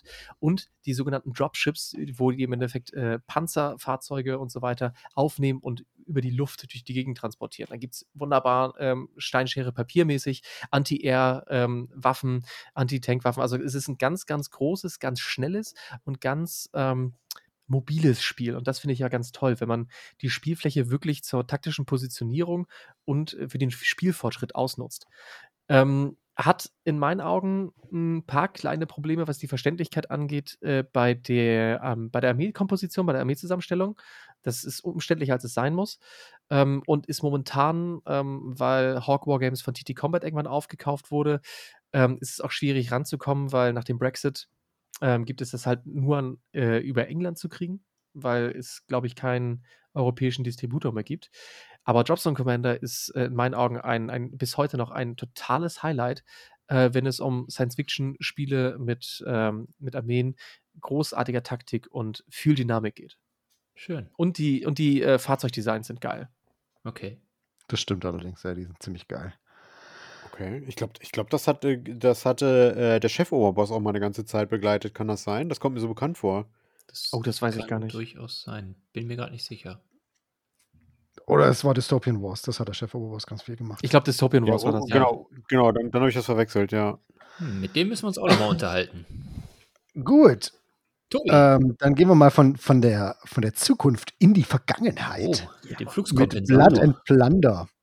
Ähm, das ist ein Spiel für Leute, die sich tatsächlich eher für den bisschen historischeren Aspekt vom Thema Piraterie und sowas interessieren. Also, wenn euch Freebooters Fate zu Fantasy ähm, quirlig ist, Blood and Plunder geht eher so ein bisschen in die historische Richtung, allerdings nicht nur Fokus auf Piraten, sondern tatsächlich einfach auf die politischen Strukturen in der Karibik äh, zu diesem bestimmten Zeitrahmen, in dem das Ganze spielt. Fragt mich jetzt nicht nach dem genauen Zeitrahmen. Es gibt halt Schiffe und Piraten. und das ist auch so ein bisschen das Coole bei dem Spiel. Das ist nicht ganz kleiner Skirmisher, nicht nur irgendwie so 50 Figuren, sondern eher so, sagen wir mal, so 20 bis 30 Figuren auf jeder Seite kann man da spielen mit so kleinen Trupps, mit, ähm, mit Schwarzpulverwaffen, die sehr, sehr verheerend sein können, aber auch sehr lang zum Nachladen brauchen. Gleichzeitig gibt es aber auch immer noch Sachen wie Pfeil und Bogen und sowas von Ureinwohnern. Und was für mich tatsächlich das Spiel ähm, richtig, richtig interessant macht, ist A, dass es sich sehr elegant und sehr, sehr flüssig spielt von den Spielmechaniken, ähm, aber gleichzeitig auch ganz, ganz viele Möglichkeiten bietet, das Spiel auf ganz unterschiedliche Art und Weise zu spielen, weil man zum Beispiel auch Regeln hat für äh, Schiffsschlachten. Es gibt nämlich dann, das Spiel ist im 28 mm Maßstab und im passenden Maßstab gibt es auch Modelle für Schiffe. Das heißt, man kann eine komplette Seeschlacht ausfechten zwischen zwei Schiffen, wo dann die Crew jeweils sich gegenseitig entert. Die Kanonen werden abgefeuert, Crew auf beiden Seiten wird getroffen, das Schiff wird dadurch weniger manövrierfähig, nicht mehr genug Crew da, um es zu steuern und so weiter.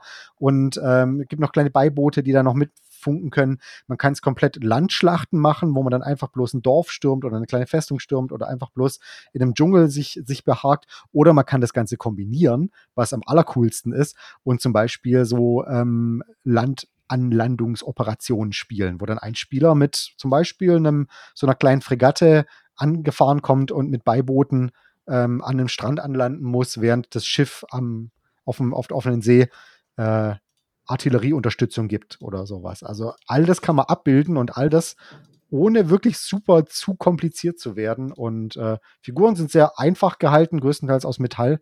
Aber ähm, wirklich ein super, super interessantes Spiel. War für mich tatsächlich eine ziemliche Überraschung, wo ich es zum ersten Mal ausprobiert habe. Ist es das von Black Scorpion? Nee, das ist von äh, Firelock Games. Ah, okay. Haben auch Mhm. gerade erst eine, eine, eine Crowdfunding-Kampagne, äh, die, die jetzt gerade in Out Auslieferung ist. Also die war schon von der Weile, ähm, wo sie quasi einen noch stärkeren Fokus auch auf Piraten gemacht Mhm. haben. Ich habe da Spanier, oh, mit denen ich gerne spiele. Ähm, Piraten gibt es eben auch, aber da gab es jetzt quasi eine eigene Crowdfunding-Kampagne für auch ein, ein, ein Schiff, äh, Schiffsbausatz aus Plastik. Also davor war das alles so Resin und MDF-Verbund. Ähm, und mittlerweile gibt es da dann jetzt demnächst einen Plastikbausatz auch für Schiffe Ah. für Seeschlachten und auch ein Starter-Set, wo auch schon ein Schiff dann drin ist und so. Sehr interessant. Cool. Okay, das klingt auch sehr gut, muss ich sagen. Dennis. Ja, Dennis. Ja, ähm, gut, Star Wars Legion haben wir ja schon besprochen. Song of Ice and Fire haben wir auch schon besprochen. Dann gehen wir doch wieder äh, in die äh, fiktionale Zukunft. Äh, wobei ich ein kleines bisschen hoffe, dass äh, zumindest vom Flair äh, das ein bisschen geht. Also für alle Freunde von Firefly, ähm, die sollten sich vielleicht mal Core Space anschauen. Ach, verdammt, das hatte ich auch. ja, äh, Core Space ist ein äh, großartiger äh, Skirmisher. Man spielt äh, tatsächlich eine Gruppe aus sogenannten Tradern im, im Science-Fiction-Setting. Die meistens, ich glaube, so, so, so eine Crew aus Trader besteht normalerweise aus vier Leuten. Drei, drei bis fünf Leute, irgendwie sowas in den Dreh, äh, je nachdem, welche Crew man spielt.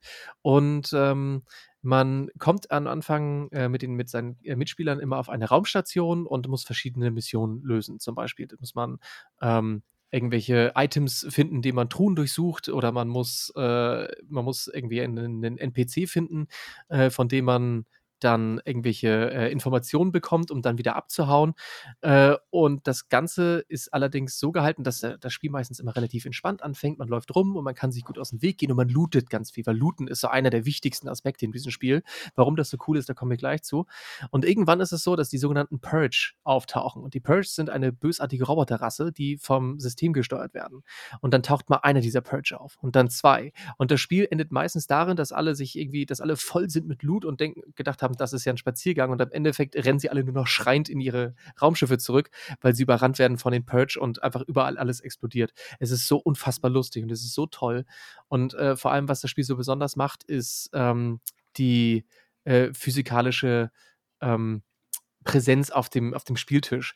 Weil Core Space, äh, wenn man sich das in der Grundbox holt, äh, ist tatsächlich auch schon eine, eine Neopren-Spielmatte mit dabei und 3D-Gelände aus Pappe, das unfassbar gut ist und auch jedes Mal wieder abgeändert werden kann.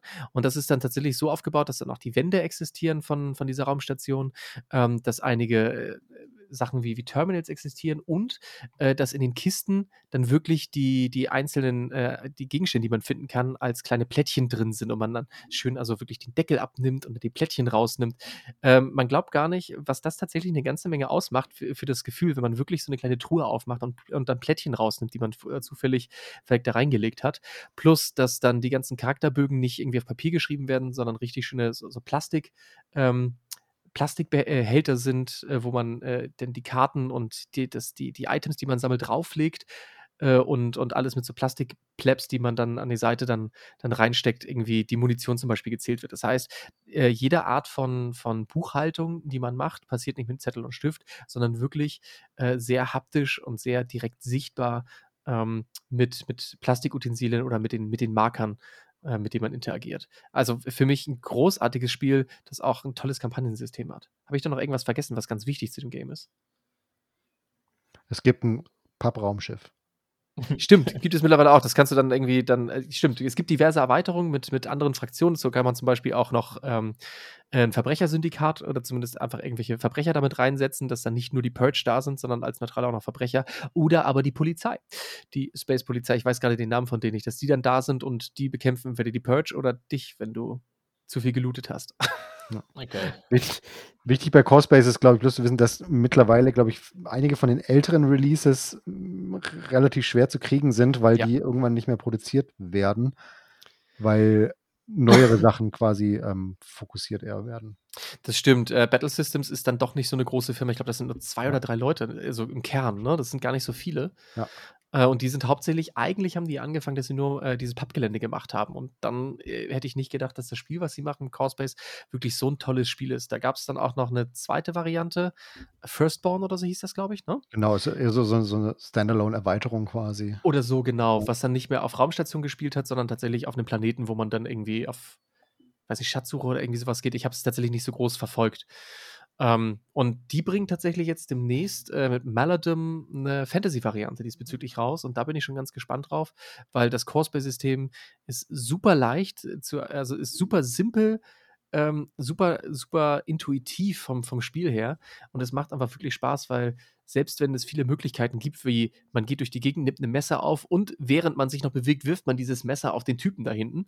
Das klingt, wenn man so einige Tabletops gespielt hat, erstmal unfassbar kompliziert, aber das ist so intuitiv in dem Spiel gehalten und kommt, dadurch kommen dann halt solche wirklich witzigen und cineastischen Situationen. Cool. Cool. Klingt, Muss ich auch sagen, ja. Mega cool. Also das, das, das Schlimmste, das klingt ja alles wieder gut. Ja, es ist wirklich ja, ne? so. Ja, ne? Das ist halt unsere Spezialität. Ich merke, glaube ich, ich bin mir nicht sicher, ob ich über den Buchstaben B hinwegkomme hier. in, in, in den ähm. Warenkorb gelegt, neben der Generalsuniform. Okay, weiter. Äh, Bushido. Für Fans oh, von. Oh, das interessiert mich auch. Oh, ja. Da habe ich schon viel. Ja, erzähl mal. ja, genau, wollte ich gerade machen. ähm, für Fans von vor allem äh, japanischer Mythologie. Ja. Und ähm, also wenn ihr zum Beispiel schon mal so ein Computerspiel wie Nio zum Beispiel gespielt habt, ja. ähm, dann ist das definitiv was für euch, weil der ganze Stil ist eben sehr, sehr, sehr stark geprägt von japanischer Mythologie. Also da gibt es fraktionstechnisch äh, ist da so ziemlich alles abgedeckt von so relativ klassischen äh, Fraktionen wie der Präfektur von Ryu, die relativ viele so Samurai haben, aber zum Beispiel auch ja, Geister-Samurai oder, oder Drachen bis hin zu, zu Sachen, die eher so ein bisschen inspiriert sind von so Chinese Ghost Story mäßig oder, oder, oder japanischer Mythologie wirklich im Sinne von Ge Naturgeistern, Dämonen und solchen Sachen, ist da definitiv alles dabei. Oder irgendwelche Syndikate, wo du dann irgendwelche abgefahrenen Sumo-Ringer, Kämpfer hast und so ähm, also der, der Stil von dem Spiel ist, ist extrem genial. Oder es gibt eine Fraktion, die besteht nur aus Vogelmenschen die, Tengu die, dann wahrscheinlich. Also ne? einfach so riesengroßen, genau. menschengroßen ja. Vögeln mit, mit Flügeln und äh, die, die auch ziemlich mächtig sind tatsächlich. Das ist eine sehr hübsche Fraktion tatsächlich. Und ähm, die, das Spiel selbst ist auch so eins von diesen wirklich, wirklich on-point, super cool designten Spielen, weil es spielt wie kein anderes Spiel, was ich kenne. Weil es auch, ähm, es, man denkt zuerst, es ist ein Skirmisher, auch wieder mit, keine Ahnung, 5, 6, 7 Figuren pro Seite auch mal weniger, eventuell, je nachdem, welche Fraktion man spielt. Und ähm, es ist ein sehr genaues Spiel. Also das ist tatsächlich ein Spiel, das Leute auch anspricht, die eher von so Spielen wie War Machine, Guild Ball und anderen eher kompetitiven Spielen auch kommen. Weil ähm, man sehr, sehr viel taktieren kann, sehr, sehr arg auf die Positionierung achten äh, sollte beim Spiel. Und das Kampfsystem ist auch extrem ausgeklügelt, weil man da ein System hat, wo man während dem Kämpfen, wenn man einen Gegner angreift, hat man einen Pool aus Würfeln, je nachdem, welchen Kämpfer man hat, und kann aus diesem Pool dann auswählen, ob man die Würfel als Verteidigungs- oder Angriffswürfel nehmen will. Und das wählt man verdeckt dann aus und wirft die dann eben gegeneinander. Und so kann dann ein Spieler auch mal so richtig defensiv spielen, versuchen, seinen Gegner rauszublocken. Er kann aber auch extrem all-in gehen und super offensiv rangehen. Das ist dann noch ergänzt durch verschiedene Fähigkeiten, die die Charaktere haben. Und das, das Kämpfen, das, das ist ganz schwer zu beschreiben, aber das, das fühlt sich wirklich an wie so ein Samurai-Duell manchmal. Also es gibt einfach manche Kämpfer, die so einfach so Schwertmeister sind, wo man sich einfach so richtig vorstellen kann, dass sie da stehen und kurz ihre, ihre Schwertklinge blitzen lassen und der Gegner fällt um. Aber es kann umgekehrt genauso passieren. Also es ist, kann extrem tödlich sein, aber so ein Duell kann sich auch mal über ein paar Runden hinziehen. Also es ist richtig, richtig interessant. Und ähm, das, was für mich quasi doppelt spannend macht, das Ganze ist, dass es eins von den wenigen Spielen ist, die man auf einer 24 Zoll auf 24 Zoll Matte spielt. Das heißt, huh. du brauchst nur ein winzig kleines Spielfeld. Also es wirklich es fühlt sich unglaublich winzig an, aber gleichzeitig fühlt sich das Spiel selber überhaupt nicht eingeengt an. Weil es sind halt einfach die Bewegungsreichweiten sind ein bisschen angepasst und äh, man, man hat ein bisschen Gelände auf dem Spielfeld, aber das ist so ein Spiel, das lädt geradezu dazu ein, sich auch so ein kleines Diorama zu bauen als Spielfeld. Also ich kenne da ganz viele Leute, die sich da halt einfach so eine richtig schöne japanische Landschaft, so einen kleinen Zen-Garten gebastelt haben als Geil. Spielfeld. Mit so einer kleinen Weil bei einem 24-Zoll-Spielfeld, da brauchst du halt keine Riesenmatte oder so. Da kannst du dann tatsächlich auch mal was Fixes bauen, das du dann auch irgendwo hinstellen kannst oder so. Also das ist auch richtig, richtig interessant. Ich kann mich erinnern, dass wir, wir hatten ja letztens die, die Paintomancies zu Gast mhm. und äh, die haben auch sehr davon geschwärmt und haben eben auch gesagt, dass das bei denen aktuell so ein Titel ist, den sie gerne in der, in der Mittagspause mal spielen, weil das wohl auch relativ schnell ist. Das kann ich jetzt nicht beurteilen. Wenn man da mit den Regeln drin ist, kann ich mir das sehr gut vorstellen, dass das ähm, gut ja. runterspielbar ist. Ja. Und die waren, die haben wirklich nur geschwärmt davon, von dem System. Und das sieht halt auch echt schick aus. Also die Minis ja. haben mir gefallen. Und eben dieses, dieses japanische Flair, das hat mir auch sehr, sehr gut gefallen. Genau, das war Bushido. Schön. Mhm. Sehr schönes Spiel, oder bin ich jetzt wieder, ne? Mhm. Ähm, dann gehen wir, glaube ich, mal von ganz klein zu ganz groß. Ich hatte es vorhin schon mal kurz angerissen, ähm, aber ich muss es einfach nochmal erwähnen. Conquest, Last Argument of Kings. Äh, ich bin ja, äh, als alter Warhammer Fantasy-Fan, bin ich ja niemand, der große Schlachten mit Regimentern total toll findet, mit vielen großen Figuren. Und äh, da bin ich mit Conquest äh, tatsächlich äh, bin ich da genau richtig, ohne jetzt so groß Werbung zu machen. Ich war sehr, sehr skeptisch dem Spiel gegenüber. Tatsächlich. Ich habe es äh, das erste Mal, glaube ich, auf, auf der Spiel irgendwann gesehen. Das ist wirklich so ein klassisches Rank-and-File-Fantasy-Spiel und das fand ich optisch extrem geil. Dann kam das Spiel irgendwann raus und ich habe die Regeln erstmal nur überflogen und habe gedacht, pff, wow, das ist ganz Billo wirklich Warhammer Fantasy Abklatsch irgendwie. Und es fühlt sich auch irgendwie, so wie das, so wie, wie, die, wie die Box und die Regeln aufgebaut sind, da musst du noch richtig klassische Listen schreiben. Das ist sehr, sehr oldschoolig, altes Warhammer Fantasy. Ähm, als ich das Spiel dann das erste Mal gespielt habe, muss ich sagen, das hat so seine eigenen Kniffe, die, die echt äh, moderner und, und so viel besser sind. Zum Beispiel ist es so, dass man äh, keine Armeeaufstellung am Anfang macht, sondern die Einheiten im Spiel sind ähm, unterteilt in verschiedene Kategorien. Leichte, mittlere und schwere Einheiten. Und in den ersten Runden äh, kommen, nur die, äh, kommen nur die leichten Einheiten ins Spiel. So, das heißt, man kommt sie von, man, man stellt sie von seiner, äh, oder die kommen dann von seiner Spielfeldseite aufs Rein. Und je weiter die Figuren nach vorne gehen, desto weiter können dann von der Seite auch die neuen Einheiten nachkommen. Das heißt, wenn du ähm, zum Beispiel mit einer Kavallerieeinheit sehr schnell irgendwie in die Mitte des Spielfeldes kommst, kann in der nächsten Runde schon eine leichte oder eine, eine mittlere Einheit schon exakt von dem Punkt an der Seite reinkommen. Das heißt, äh, dass wenn die ähm, schweren Einheiten später kommen, die nicht jetzt über das ganze Spielfeld laufen müssen, sondern dass es durchaus eine Taktik auch sein kann, viel, äh, viel, viel ähm, Feld gut zu machen, um seine stärkeren Einheiten, die erst in den letzten zwei Runden ins Spielfeld kommen, sofort irgendwie in den Kampf zu werfen. Und das finde ich ist super interessant. Plus halt, ähm, die Aktivierung, die relativ ähnlich ist zu, ich weiß nicht, ob jemand von euch damals AT43 gespielt hat. Oh ja, AT43. Leider nein. Äh, In meinen Augen ein großartiges Spiel damals, habe hab ich total gemocht. Ähm, und da ist es auch so, dass jede Einheit eine, eine Einheitenkarte hat und man überlegt sich vorher, in welcher Reihenfolge man die Einheiten aktiviert und legt sie dann auf den Stapel und dann arbeitet man von oben nach unten, arbeitet man diesen Einheitenstapel ab. Das ist vor allem auch ganz wichtig, weil viele äh, Karten, also viele Einheiten sogenannte Draw-Events haben. Das heißt, du ziehst diese Karte und dann wird dieser Draw-Event getriggert. Das heißt, äh, zum Beispiel sagt diese, sagt diese Karte, wenn du diese Karte ziehst, also diesen Charakter, dann äh, wird die nachfolgende Einheit, die danach aktiviert ist, an einer Karte drunter, die bekommt Boni XY solche Geschichten. Also mit solchen Sachen spielt das ganze Ding. Und natürlich ist es ein sehr ähm, mittelmäßig komplexes äh, Rank-and-File-System, also wirklich mit Flanken- und Rückenangriffe, mit, mit monströser Kavallerie und großen Monstern und Fernkampf und Magie. Es ist wirklich durchaus spannend.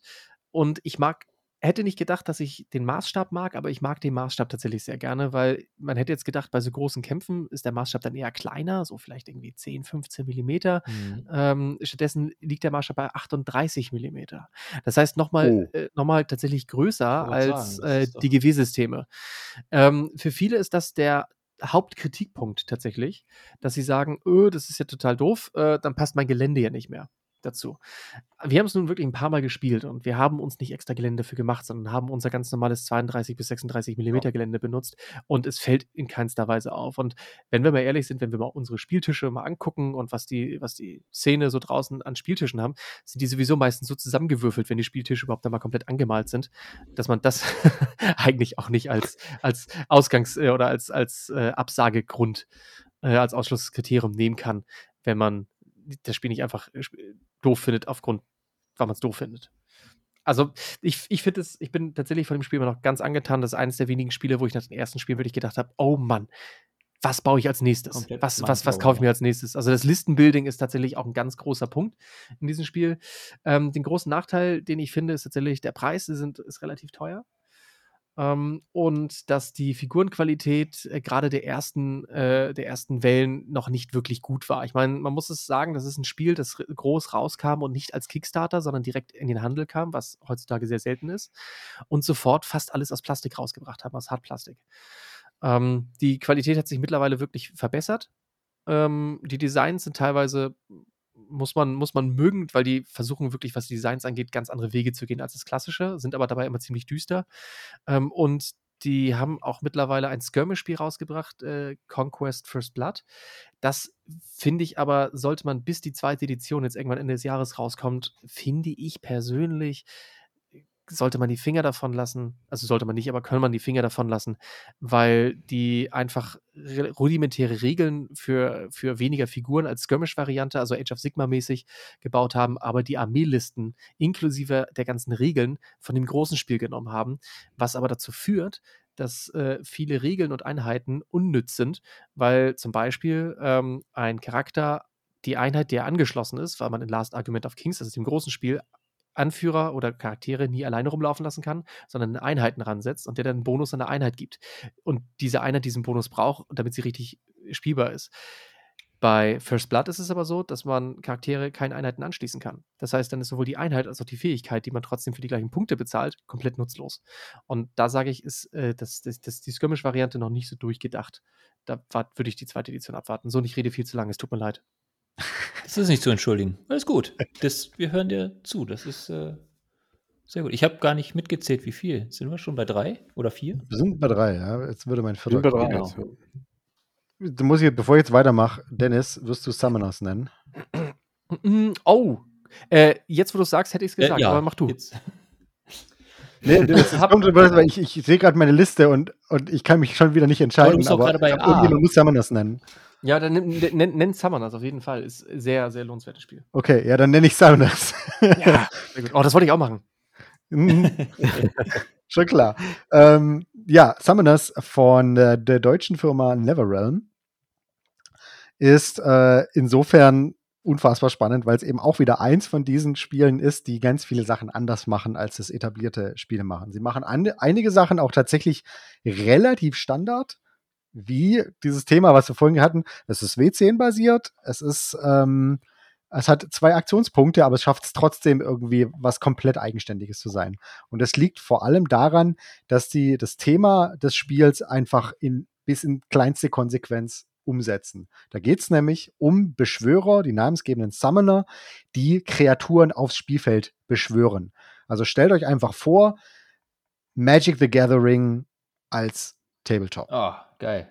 Ah, witzig, dass du Magic nennst. Ich vergleiche es eher mit Po- Yu-Gi-Oh! Nicht Pokémon oder so? Ja, ich, Ja, oder so. ich habe Yu-Gi-Oh! Ja, ja. Ich, ich würde es sogar, also ich finde es ich find's tatsächlich, Pokémon ist das, der, der treffendere Trifft's auch, Vergleich. ja. So ein bisschen so ein Mix aus allem. Weil letzten Endes ist es, es, es übernimmt eben Elemente wie eben dieses Thema mit dem Mana. Es gibt Mana-Quellen, die auf dem Spielfeld verteilt sind und die Summoner selber generieren auch noch eine gewisse Menge an Mana pro Runde, je nachdem, welche Spielgröße man hat, je nachdem, wie quasi, da gibt es Novizen, ähm, Adepten und so weiter. Und mit diesem Mana können eben die Summoner Kreaturen aufs Spielfeld beschwören, basierend darauf, welcher Fraktion sie angehören. Da gibt es dann auch die klassischen Fraktionen, wirklich, die auf den Elementen basieren. Da gibt es Erde, Feuer, Wasser, Luft, mittlerweile auch Leben und Liebe. äh, Verdorbene ist dann quasi so ein bisschen so die. Sorry, sorry, das war so Captain Planet. Entschuldige. Ja. Den kennt auch schon keiner mehr, oder? Captain Planet? Doch, natürlich kennen wir die allen, oder sind wir auch noch alle alt genug dafür, Ja. oder? Ja. Also vielleicht von den Zuhörern nicht so wie aber ist egal. Auf jeden Fall ähm, ist dann ergibt das alleine schon einfach eine unfassbar coole Spieldynamik, weil man beginnt das Spiel nur mit diesen zwei Summonern auf dem Spielfeld. Man baut keine Liste, sondern man hat einfach bloß seinen Pool aus Miniaturen, die man mitbringt. Und diese kann man dann wiederum aufs Spielfeld beschwören. Da gibt es dann unterschiedliche Level an Kreaturen. Äh, Level 1 kann man immer beschwören. Äh, meistens kosten die auch nicht viele Ressourcen. Um ein Level 2 zu beschwören, muss man dann auch wieder Ressourcen ausgeben, aber gleichzeitig auch äh, eine Kreatur opfern von dem niedrigeren Level dafür oder gewisse Anzahl an Level von, von Kreatur äh, opfern. So kann man sich dann auch la langsam rantasten an die größeren Kreaturen, die dann natürlich auch wertvoller sind, aber umso mächtiger auch. Und es geht dann im Kern bei dem Spiel vor allem darum, diese Mana-Quellen zu kontrollieren auf dem Spielfeld, weil die einem natürlich wiederum auch die Ressourcen geben, um weitere und bessere Kreaturen zu beschwören. Und das, das Spiel ist halt einfach, also es, es stimmt extrem, es ist extrem stimmig von, dem, von der Thematik her, ist aber auch wirklich so toll designt, dass sich jede Fraktion komplett anders spielt. Es gibt eben die, die, zum Beispiel die Feuerfraktion, die natürlich extrem viel Schaden austeilen können. Es gibt die Luftfraktion, die extrem schnell sind, aber gleichzeitig natürlich auch sehr, sehr anfällig sind. Die Erdfraktion, die langsam ist, aber extrem hohe Verteidigung hat. Und gleichzeitig dann auch die Designs der einzelnen Fraktionen sind, finde ich, größtenteils extrem cool gewählt. Gerade die Erdfraktion hat so einen, so einen leichten Maya-Inka-Einfluss, während die Luftfraktion so ein bisschen so von so Genies und, und, und ähm, so leicht arabisch, äh, Tausend und eine Nacht ähm, in, inspiriert ist und sowas. Und also es ist durch und durch einfach ein super cooles Spiel und es ist ein Spiel, das man super schnell beibringen kann. Also ich habe das ähm, auch auf einer, auf einer Con hier schon äh, mal gedemot, das Spiel, und habe im Prinzip, ähm, ja, wir haben es auf einem kleineren Spielfeld gespielt. Normalerweise spielt man es auf 90 mal 90. Wir haben es dann auf einem 60 mal 60 Spielfeld gespielt. Hat auch super funktioniert. Und wir haben das Spiel meistens so in 10 bis 15 Minuten war das erklärt und die Leute haben gespielt und wir haben ein komplettes Match durchgespielt in einer Stunde Maximum. Das klingt Also wir haben die allermeisten Spiele haben wir tatsächlich beendet, was sehr ungewöhnlich ist für, für Demos auf äh, Messen tatsächlich. Und ähm, also es ist ein, ein großartiges Spiel und äh, wirklich immer ein Blick wert, finde ich. Und einfach allein schon, weil es so viel Sachen anders und neu macht. Und es macht einfach auch wahnsinnig viel Spaß auf dem Spielfeld. Das, äh, weil es so viele Möglichkeiten hat, was man machen kann mit den verschiedenen Kombinationen aus Kreaturen. Und man muss, also das ist wirklich der Inbegriff eines Spiels, wo man einfach eine Figur auf das Spielfeld stellt und los geht's. Kein Listenbau, kein gar Mhm. nichts. Super cool. Ja, das ist extrem frisch, tatsächlich. Ich mag dieses äh, Pokémon äh, Magic Beschwören Thema sowieso total gerne. Das werde ich mir auf jeden Fall auch angucken. Und neben der Generalsuniform und der, äh, ich packe in meinen Koffer, das wird ja immer, sch- ich packe in meinen Warenkorb, das spielen wir wirklich bald hier. Hm. okay, jetzt müssen wir langsam hier sortieren. Pass mal auf. Ähm, hast du Oak and Iron, Tobi? Nein. Gut, dann nehme ich das. äh, ich kann großartig noch Augen Ein empfehlen. Das ist äh, lustigerweise ein Spiel, was ich selber nicht habe, aber ein Kumpel von mir, der hat damals beim Kickstarter mitgemacht und ich habe auch gesehen, das gibt es mittlerweile auch im Handel, sogar auch in Deutschland. Und ähm, das ist ein Spiel, das haben wir jetzt zwei, dreimal gespielt und das macht enorm viel Spaß. Äh, Augen Ein ist ein Schiffsspiel mit kleinen Schiffchen. Äh, ich weiß gar nicht, 17. Jahrhundert, war das das? Oh, ja, also 16. 17. Jahrhundert. 16. 17. irgendwie in dem, dem Bereich, ne? Also nicht so ähm, napoleonisch wie, wie bei Black Seas zum Beispiel, sondern eher noch ein paar Jährchen davor. Genau, genau. Und ähm, das, das Schöne ist, ähm, es gibt zwar verschiedene Nationen, die man als Fraktion spielen kann, oder auch die Piraten. Ähm, dennoch werden äh, für alle die gleichen Schiffe benutzt. Weil äh, im großen, großen und Ganzen haben sie ja mehr oder weniger ähnliche Schiffsmodelle da benutzt, zumindest die Fraktionen, die da äh, im Spiel mit drin sind. Ähm, und das heißt, man kann, wenn man sich da so ein Bundle an Schiffe kauft, kann man damit, äh, je nachdem, welche Karten, welche Fraktion man spielt, kann man diese Schiffe dann im Endeffekt für die ganzen verschiedenen Fraktionen auch nutzen. Ähm, es ist relativ klassisch, ein klassisches Spiel, wo du mit dem Schiffen durch die Gegend schipperst, gucken musst, von wo kommt der Wind und in, inwiefern bewegst du dich dann auch, um dann im Endeffekt äh, die gegnerischen Schiffe äh, möglichst effektiv zu versenken, zu entern äh, und selbst möglichst wenig Schiffe zu verlieren. Ähm, das ganze Spiel hat relativ viele Standardspielmechaniken, aber das Ganze insgesamt ist so unfassbar toll. Also ich weiß nicht, es macht total Spaß, ähm, wenn man da mit zwei, drei seiner Schiffen irgendwie, mit zwei, drei seiner Schiffe irgendwie fährt und dann äh, den Gegner Breitseiten äh, verpasst, äh, irgendwie dann die Segel trifft, das Schiff lahmgelegt ist, man mit einem anderen Schiff dann versucht, irgendwie ranzukommen, irgendwie in, in, den, in, den, in den Windschatten, um dann äh, das, das andere Schiff zu entern, um es dann selbst nachher zu steuern. Ähm, das ist total schön. Man spielt das ungefähr weiß nicht, also wir haben relativ kleine Spiele gespielt, dass man so zwei bis vier Schiffe irgendwie ge äh, genutzt hat. Ähm, ist, also ich würde sagen, tatsächlich bei dem, was wir da im Spiel machen, ist, würde ich das jetzt nicht auch nicht unbedingt als historisches sehen. Das Setting ist vielleicht historisch, hm. aber was im Spiel passiert, ähm, ist schon äh, cineastischer als das, was wahrscheinlich in der Realität passiert ist. Also Oaken Iron kann ich für jeden empfehlen, der, der Bock auf kleine, kleine hübsche Schiffchen hat, die nicht groß aufwendig zum Anmalen sind und auf ein sehr rundes und schönes Regelwerk, das, das ein bisschen Simulation hat, aber wirklich ganz viele tolle Möglichkeiten liefert und man sowieso die Trägheit von Schiffen mag. Fun Fact: Orchid Iron ist von der gleichen Firma wie Blood and Plunder, das ich am Anfang genannt habe. Mhm. Ach, ja, beides Firelock Games und es Ah, gibt sogar Regeln, um beide Spiele zu kombinieren. na bam. Das heißt, man kann theoretisch hingehen und sagen, wir spielen so eine, so eine Seeschlacht mit so ein paar Schiffchen, wo ein Schiff irgendeine Blockade durchbrechen muss und dann irgendwo anlanden muss an der Insel und diese, dieses Landungsgefecht äh, spielt man dann quasi in größer mit den 28 mm Figuren, mit dem Schiff, das da durchgekommen ist. Also es gibt tatsächlich, also die, die, die, die Modelle, die man quasi in Oak and Iron hat, gerade die kleineren Schiffe, so die Fluids und sowas, Mhm. die gibt es direkt auch in 28 mm für Blood and Plunder. Sind die gleichen Designsmodelle dann. Sehr interessant.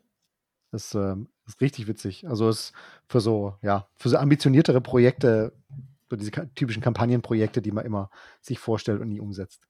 Ja, Ich stehe auf sowas, wenn man irgendwelche Systeme miteinander kombinieren kann. So wie früher Battlefield Gothic und Warhammer 40k, wo man gedacht hat, boah, boah, kann man da cooles Zeug machen und hat es nie gemacht. Oder ich X-Wing gerade sagen, und Armada, Also X-Wing und Star Wars Legion. So. Habe ich Ja, nicht gehört, ja. dass es möglich sein soll. Ja, Wer was zu sehen will, guckt bei Dennis auf dem Kanal vorbei. Da geht was. So, das Beste zum Schluss. Ja, jetzt, oh. Jetzt, jetzt das- muss das aber jetzt jetzt das- liefern. Jetzt, Jetzt muss ich Sachen t- quasi nicht nennen.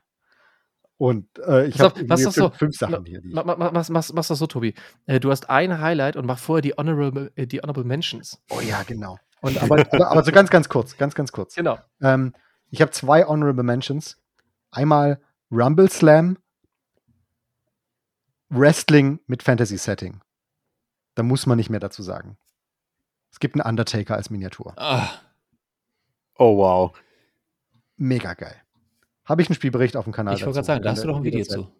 Ja, also zu allem bis auf Blood and Plunder habe ich, von dem, was ich genannt habe, habe ich schon Spielberichte. Ja. Ähm, zweites Honorable Mention habe ich ebenfalls einen Bericht dazu schon da und auch ein Re Vorstellungsvideo ähm, Wolsung von Microart Studio. Wird nicht mehr aktiv weiterentwickelt. Figuren gibt es aber immer noch bei denen im Store und absurd günstig, weil die die quasi verkloppen. Ähm, und das Spiel ist super thematisch. Äh, Steampunk-Setting gemischt mit Fantasy. Ähm, mit super witzigen Regeln und ähm, ein paar richtig witzigen Ideen für verschiedene Fraktionen. Es gibt zum Beispiel eine Polizeifraktionen, Bobbys, die ähm, irgendwelche Tatorte auf dem Spielfeld platzieren und nur Gegner angreifen dürfen, die verdächtig sind und so. Gibt es nicht auch noch Ähm. irgendwie den Kraken, der nur irgendwie aus, aus, einem, aus einem Mädchen und sonst Tentakeln besteht? Genau, ja, wo du dann über auf dem Spielfeld dann Tentakel aus dem Boden, aus den Kanaldeckeln dann rauskommen, die du dann kontrollieren kannst und so. Also richtig geil. Wie gesagt, ähm, guckt euch das gerne mal an. Das ist auch wirklich ein sehr, sehr erschwingliches Spiel, dadurch, dass es ähm, nicht mehr aktiv weiterentwickelt wird und reduziert quasi verkauft wird. Mhm. Und äh, aber definitiv ausführlicher nennen muss ich The Drowned Earth, weil das nach wie vor eines meiner Lieblingsspiele ist und auch eines der Spiele, wo ich mit am meisten dazu gemacht habe bisher. Ähm, das ist, spielt in einem postapokalyptischen Setting, in einer Welt, die quasi so Waterworld-mäßig komplett überflutet wurde. Also wo quasi fast die ganze Welt, auch wenn es mittlerweile Pflanzen und Dschungel und sowas wieder gibt, aber der Boden ist fast überall mit Wasser bedeckt. Und äh, in dieser Welt gibt es auch neben Menschen Wesen, die quasi genetisch gezüchtet sind, äh, teilweise Hybriden aus Menschen und Tieren, also so Gorillas, Menschengorillas, ähm, Menschenvögel, aber auch Dinosaurier. Also es gibt quasi waschechte Dinosaurier, so Tyrannosaurus und Raptor und sowas. Und es gibt eben auch Hy Hybriden aus Menschen und Dinosa Dinosauriern. Und das Ganze ist ein Skirmish-Spiel, das ähm, sehr actiongeladen ist. Also, und das kann man eigentlich, finde ich, immer schwer sagen über ein Tabletop, aber The Drowned Earth fühlt sich beim Spielen tatsächlich sehr actiongeladen an. Das hat verschiedene Gründe. Das eine ist auch wieder hier, das Spiel ist sehr reduziert, was die Anzahl der Modelle angeht. Man spielt normalerweise mit fünf Modellen Maximum. Ähm, die Regeln sind sehr, sehr einfach gehalten, auch wenn man ganz viel damit abbilden kann, weil es nämlich eine ganz geniale Würfelmechanik hat. Man hat im Prinzip immer zwei Würfel. Der eine Würfel ist der Attributswürfel, der andere Würfel ist der Feed-Würfel.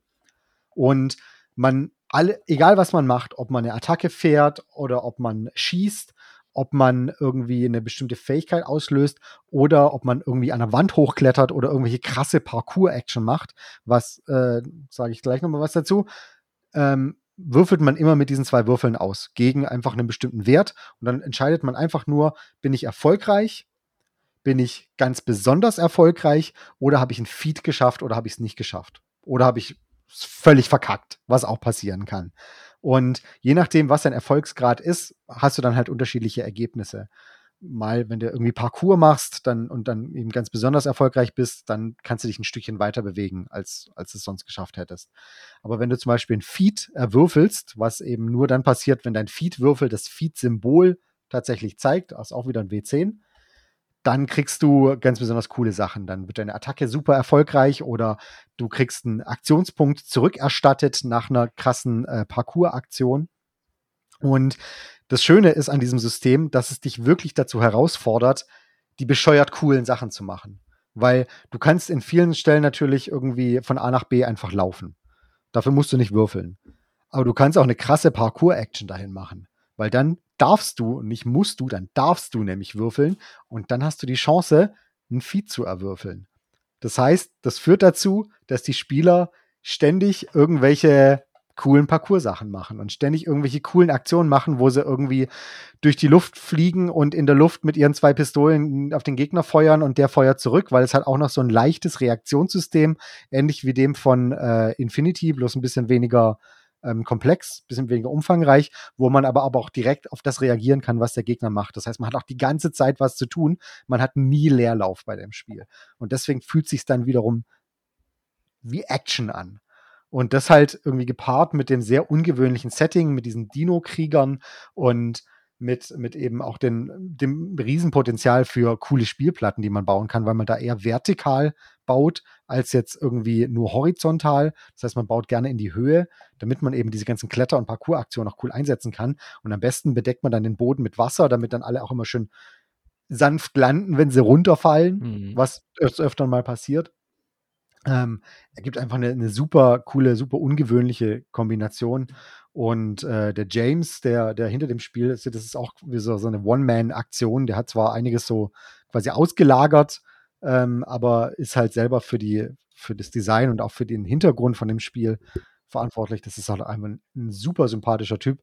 Habe ich schon auf das Spiel auch persönlich getroffen und der ist damit einfach Herzblut dahinter und äh, schreibt auch weiterhin die Geschichte weiter von, dem, von dieser Welt und hat auch ein paar ganz tolle Texte dazu geschrieben und macht auch ganz viel mit der Community, die auch extrem und erstaunlich aktiv ist in vielen Bereichen von Deutschland. Also gerade hier bei uns rum ähm, gibt es tatsächlich gar nicht so wenig Spieler.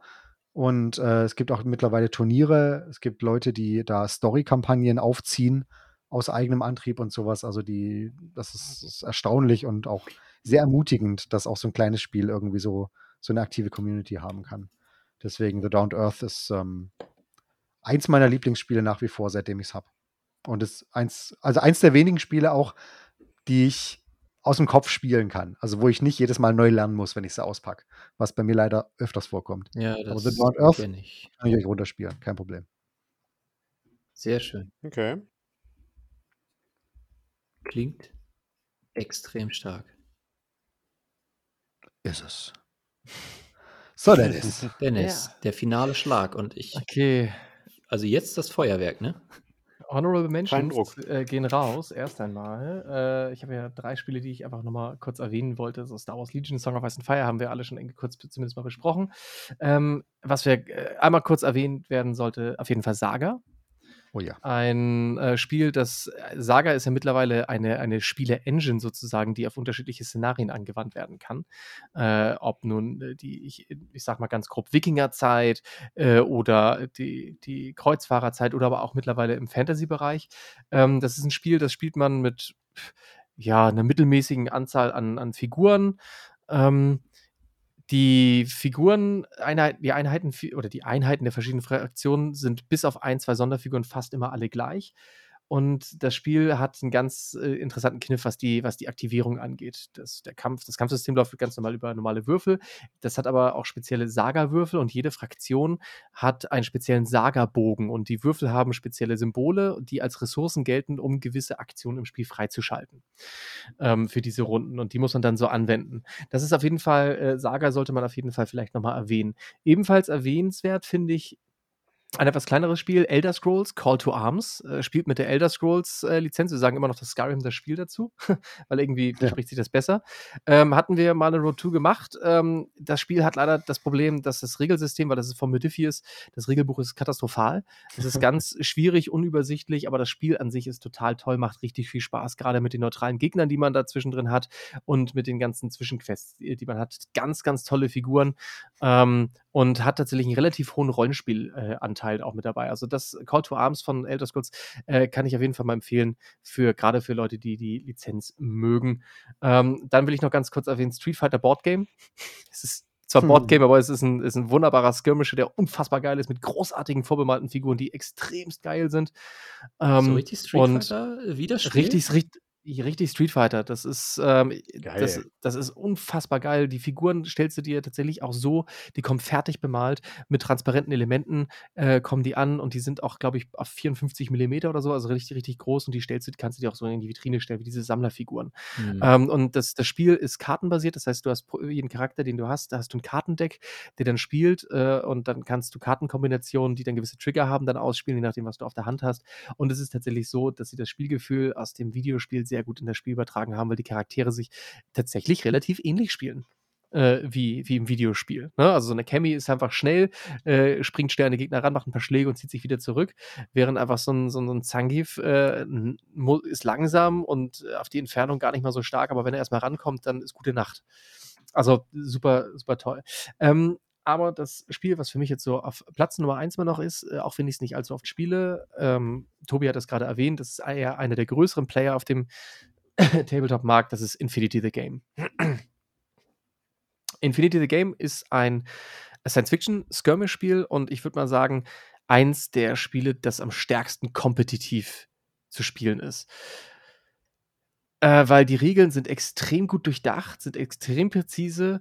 Ähm, das Spielprinzip ist äh, sehr, sehr aktiv von beiden Spielern. Das ist nicht nach dem etwas moderneren System, nach dem Motto, du aktivierst eine Einheit, ich aktiviere eine Einheit, sondern es ist tatsächlich nach dem äh, System, dass ein Spieler äh, seine komplette Fraktion einmal aktiviert und dann der andere. Der Clou bei der Geschichte ist allerdings das äh, Reaktionssystem.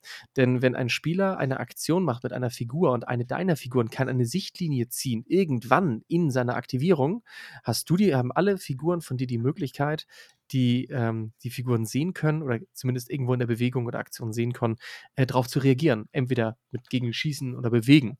Das heißt, dass beide Spieler die ganze Zeit immer nur um den Tisch irgendwie rumlaufen, auch wenn man nicht dran ist und gucken, irgendwie Sichtlinien zu ziehen. Und äh, da das Spiel tatsächlich darauf ausgelegt ist, extrem viel Gelände zu haben, weil man unbedingt Deckung braucht, weil ein freier Schuss auf ein Modell ist meistens schon Todesurteil für eine Figur, ähm, ist, das, ist das Spiel so ein richtig, ist wie so ein, wie so ein Deckungsshooter ja, in einem geilen Science-Fiction-Setting mit coolen äh, Anime-Rüstungen äh, äh, vom, vom Look her richtig gut. Ähm, man spielt ungefähr um zehn Figuren ähm, es geht, gibt Regeln für mehr, aber im, Normaler, im Normalfall, je nachdem, welche Fraktion man spielt, äh, äh, spielt man um die zehn Figuren. Das ist ein relativ cleanes Sci-Fi-Setting und ähm, die Regeln wirken am Anfang etwas erschlagend und etwas mega kompliziert. Ähm, da kann ich immer nur empfehlen, man kann kostenlos sich äh, Demo-Regeln runterladen und ähm, wenn man mit so einem Zweispieler-Starter-Set anfängt, ist meistens auch ein Tutorial-Heft mit dabei. Und wenn man in diesem Tutorial-Heft dieses spielt, dann werden ein pro Spiel, pro kurze Session immer mehr Regeln beigebracht. Und eigentlich, wenn man das einmal gespielt hat, dann merkt man, dass die Regeln relativ simpel sind. Infinity sieht seine Komplexität allerdings aufgrund der riesigen Auswahl an Ausrüstung und Waffen, die das Spiel beherbergt, mit bei. Weil es gibt für jedes Feature, das eine Figur hat, gibt es immer einen Konterpart. Und ähm, so findet das Spiel dann statt äh, mit äh, den unterschiedlichen Nahkampf, Fernkampf, Hacken ist ganz wichtig. Das, äh, zum Beispiel hacken kann man nur andere Hacker oder Einheiten in schweren Rüstungen. Dann kann man zum Beispiel die schwere Rüstung ausschalten vom Gegner, dann kann er sich nicht bewegen und das sind meistens die richtig starken Typen. Oder man läuft mit großen Max irgendwie übers Spielfeld oder mit Drohnen. Ähm, ein, ein super, super komplexes Spiel, extrem kompetitiv, äh, macht aber unfassbar Laune, ist aber so ein Spiel, wo man sagt, alles klar, danach ist man erschöpft. aber extrem toll. Und, und in meinen Augen ähm, die besten Metallfiguren auf dem Markt. Das stimmt. Ich habe auch schon mal welche bemalt. Die Qualität ist geil, aber man muss halt erstmal kleben, ne? Ja, das stimmt. halt, hm, ja. Freude und Leid sind und, nah beieinander. Genau, und ich muss, muss sagen, ähm, einen kleinen Bonus, also einen Sympathiebonus haben die Hersteller für mich. Das ist eine spanische Firma und die produzieren tatsächlich alles, äh, bis auf die Papiersachen, produzieren sie alles in-house bei sich in Spanien. Das heißt, äh, wenn in China wieder 15 Lockdowns kommen und äh, die Fabriken streiken, kann man immer noch weiterhin ohne Probleme Infinity-Kram kaufen. Die lachen sich kaputt. Als ob sowas nochmal passiert. Lächerlich. ja. Okay. Ich gucke gerade mal auf die Uhr. Nee, aber tatsächlich. Äh, Was? Ja. Und tatsächlich? Ja, dann erzähl nochmal, tatsächlich. Nee, aber äh, tatsächlich Infinity ist das Spiel, was mir Gregor immer empfiehlt, wenn wir äh, Stimmt, äh, Gregor spielt das, ja. mal wieder am Diskutieren sind. Genau. Ähm, und äh, der schreibt dann immer, spielt mal Infinity, ihr Lappen. Jetzt, wir werden es wahrscheinlich früher oder später bei Ich packe in meinen Warenkorb auch noch spielen. Ich weiß, Beim, dass Christian da extrem Bock drauf hat. Bei Infinity muss man tatsächlich sagen, dass gerade, äh, wo wir wieder bei dem Thema sind, äh, von Spielen sozialisiert, dass gerade Leute oder Spieler, die von, von Games Workshop Spielen sozialisiert sind, am Anfang ein kleines bisschen Probleme haben beim äh, Listbuilding bei, von Infinity. Aber da muss man einfach ein bisschen lesen, also muss man sich einfach ein bisschen reinfinden und ein bisschen open-minded sein und dann versteht man auch relativ schnell, wie das, äh, wie das Listen, wie der Listenbau funktioniert. Der ist nämlich gar nicht so kompliziert, nur wenn man halt noch in, in anderen Strukturen gefangen ist. Verrückt. Das ist, Dennis, jetzt hast du sogar bei mir geschafft, noch ähm, den, den Warenkorb-Drang zu triggern in Street Fighter. ja, und das ist das einzige von den Spielen, die ich tatsächlich noch nicht ausprobiert habe, von den genannten. Und ich, hab, ich, ich hatte das auf dem Radar, irgendwie die, die Kickstarter-Kampagne damals, habe die aber damals geskippt, weil ich weiß noch, da ist irgendwie der Angry Joe von der Angry Joe Show irgendwie mit Genau, Just dabei gewesen und der hat mich da eher abgeschreckt, muss ich sagen. Ah, es ist aber, es ist wirklich ein sehr gut durchdachtes Spiel. Es macht, macht echt Laune. Aber ich weiß gar nicht, wo gibt's das? Gibt's das außerhalb ich, von ähm, Also ich, ich gucke gerade und äh, ich suche ne? nirgendwo. Ich, glaube, du kriegst es nur im Gebrauchtmarkt bei Ebay oder so für extrem ja, hohe Preise. Äh, genau. Aber ich kann auf jeden Fall nur empfehlen, ähm, sie haben immer noch vor, sie haben sich auch noch die Mortal Kombat Lizenz geholt. Ach. Cool. Und sie wollen, also sie haben es letztes Jahr schon irgendwie angekündigt, das wird immer weiter verschoben. Ich kann mir vorstellen, dass es entweder ein Lizenzproblem oder an der ganzen wirtschaftlichen, weltlichen äh, Situation liegt, weil Street Fighter kam ja auch irgendwie zwei Jahre später. Dafür ist es einfach extrem geil. Ähm, auf jeden Fall wollen sie auch noch das Mortal Kombat in Miniaturenspiel machen und das Spielsystem soll relativ ähnlich sein, so dass man das Street Fighter mit dem Mortal Kombat Spiel nachher verbinden kann. Boah. Uh. Ja, und das, und ich sage euch gleich, dieses Mortal Kombat äh, Miniaturenspiel wird mein erster All-In werden. Wie geil wäre das einfach, wenn da so ein kleiner Button dabei liegt, wo man draufhaut, dann hört man dieses Finish him. Wie, wie, wie hieß der noch? Ich komme gerade nicht auf den Namen. Der, der, der vierarmige Endgegner, wie hieß der? Goro. Ja, Genau. der geile Typ, der war Ich meine, ich bin, ich bin ja, also ich bin einfach mit Street Fighter groß geworden auf dem Super Nintendo. Ähm, Street Fighter 2. Dementsprechend tendiere ich, glaube ich, auch mehr zu Street Fighter, aber oh, die beiden zu kombini kombinieren wäre schon episch, muss ich Das- sagen. Ein Träumchen. Hört sich gut an. So, jetzt aber, jetzt blicken wir auf die Uhr. Eigentlich haben wir so, also wo, wo Jan und ich uns vorher besprochen haben, so, naja, wie lange nehmen wir auf? Naja, eine Stunde, anderthalb? Ich weiß nicht. So, jetzt, jetzt gucke ich gerade mal auf den Record-Button, 2 Stunden 48 und ich glaube, ihr habt euer, euer Potenzial gerade so zu 10% verschossen. Da würde noch einiges gehen. Ich glaube, wir könnten uns die nächsten drei Tage durchunterhalten. Ich bin so fertig. Mhm. Ich bin- okay. Ja, äh, wir überspringen Lasst mich einfach liegen. Nehmt, nehmt die Spiele mit, lasst mich liegen. Ja, das, Ehrenmann, würde ich sagen. Ähm, ich würde fast sagen, äh, die letzten Worte gehören euch. Ähm, Grüße gehen raus. An wen oder was? Dennis. Oh, äh, ja, Grüße gehen raus erstmal an alle Hörer. Äh, Grüße gehen raus auch an euch, dass äh, ihr uns eingeladen habt. Das hat sehr viel Spaß gemacht, dass man ein bisschen über äh, sein Hobby wieder ein bisschen abnörden durfte und sich auch viel wichtiger nehmen durfte, als man eigentlich ist. Ach, papalapap. ähm, und äh, ja, dann sage ich natürlich nochmal logischerweise Grüße an, an äh, alle Leute, die sowohl Beyond Brezel Tabletop schauen, als auch die Dice Community. Ihr seid alle ziemlich geil und ich wünsche euch eine gute Nacht, einen guten Morgen, wann immer ihr das hört. Danke. Cool. Good fight, good night. Tobi. Cool. Ja, da schließe ich mich direkt an und grüße dann auch meine Bier- und Brezel-Afficionados. Und ähm, noch ganz sp- großspurig noch hinterher einfach auch meinen Gruß an alle kleinen Tabletop-Spieldesigner, die sich irgendwie trauen und sich die Arbeit machen, hinzuhocken und irgendwie geile Spiele zu schreiben, was ich selber nicht so schaffen würde und ähm, die einfach auch dieses Risiko auf sich nehmen, da so viel Zeit und so viel Herzblut reinzustecken, in was das eventuell vielleicht niemals wirklich sich lohnt aus finanzieller Sicht, aber es trotzdem machen, weil es geil ist. Also Die Überzeugungstäter. Allergrößten Respekt vor sowas und ähm, ich, Ich hoffe, ich trage ein bisschen dazu bei, dass die Spiele irgendwie mit, mit ähm, ihrer Aufmerksamkeit bekommen. Aber alle kann ich nicht abdecken. So, alles geht leider nicht, aber ich habe Spaß dran auf jeden Fall. Das ist das Wichtigste. Jan? Äh, oh Gott, jetzt wurde schon so viel gegrüßt. Ich, ja, ich grüße auch äh, die Dice und die äh, Bier und Brezel Tabletop Community, weil äh, ihr seid toll. Ich gehöre ja selber dazu. und ähm, ja, es hat mir auch sehr, sehr großen Spaß gemacht. Vielen Dank, dass ihr hier wart. Dementsprechend auch der Gruß an euch. Ähm, ich, al- als ich jetzt äh, genau wie Chris auf den Button gedrückt habe, habe ich auch gedacht, was? Drei Stunden fast? Das hat sich überhaupt nicht so angefühlt. Und äh, ich hätte mit euch hier den ganz, die ganze Nacht weitermachen können. Das war wirklich, hat, mir- hat mir sehr, sehr großen Spaß gemacht. Vielen Dank dafür. Ja, da kann ich mich nur anschließen. Ja, wurde ja schon alles gesagt, ne? Wieder die Art, die wir vorhin schon hatten. Grüß jetzt jemanden. Ich grüße deine Mutter so. so. Das war ein Schlusswort. Das war der beste deine. Mutterspruch, den ich lange gehört habe. ja, nee, alles gut. Ähm, nee, den Rest des Teams, ne? Die ja auch immer fleißig zuhören am Start Ja. und sonst was. Und auch sowohl bei uns als auch bei Tobi oder bei Dennis, alle, die im Hintergrund sitzen und das Ganze alles so erstmal möglich machen, ne? Weil ja nicht nur die vor der Kamera da ihren Teil zu beitragen, sondern auch ganz viele Leute dahinter. Das ist ja, das, das verschwindet ja, Ja. immer ganz schnell, ne? Also auch da Gruß an alle, die immer nicht genannt werden. Ja. Fantastisch. Großartig. Habt ihr noch ein letztes Wort? Gruß an alle stillen Helden da draußen. Oh ja, die stillen Helden. Das ist gut. Oh ja, stimmt. Die, Alle Helden, die stillen? Oder egal? Auch. Auch. Beides. Beides. Sowohl warum jemand ausschließen? Nee, alles gut. Bunte Genau. Community. Ja, Jan, du hast immer schön. Das nennt sich Inklusiv-Podcasting. Du, du hast mal sch- schöne. Schlussworte. Rosa, darf Ja. ich?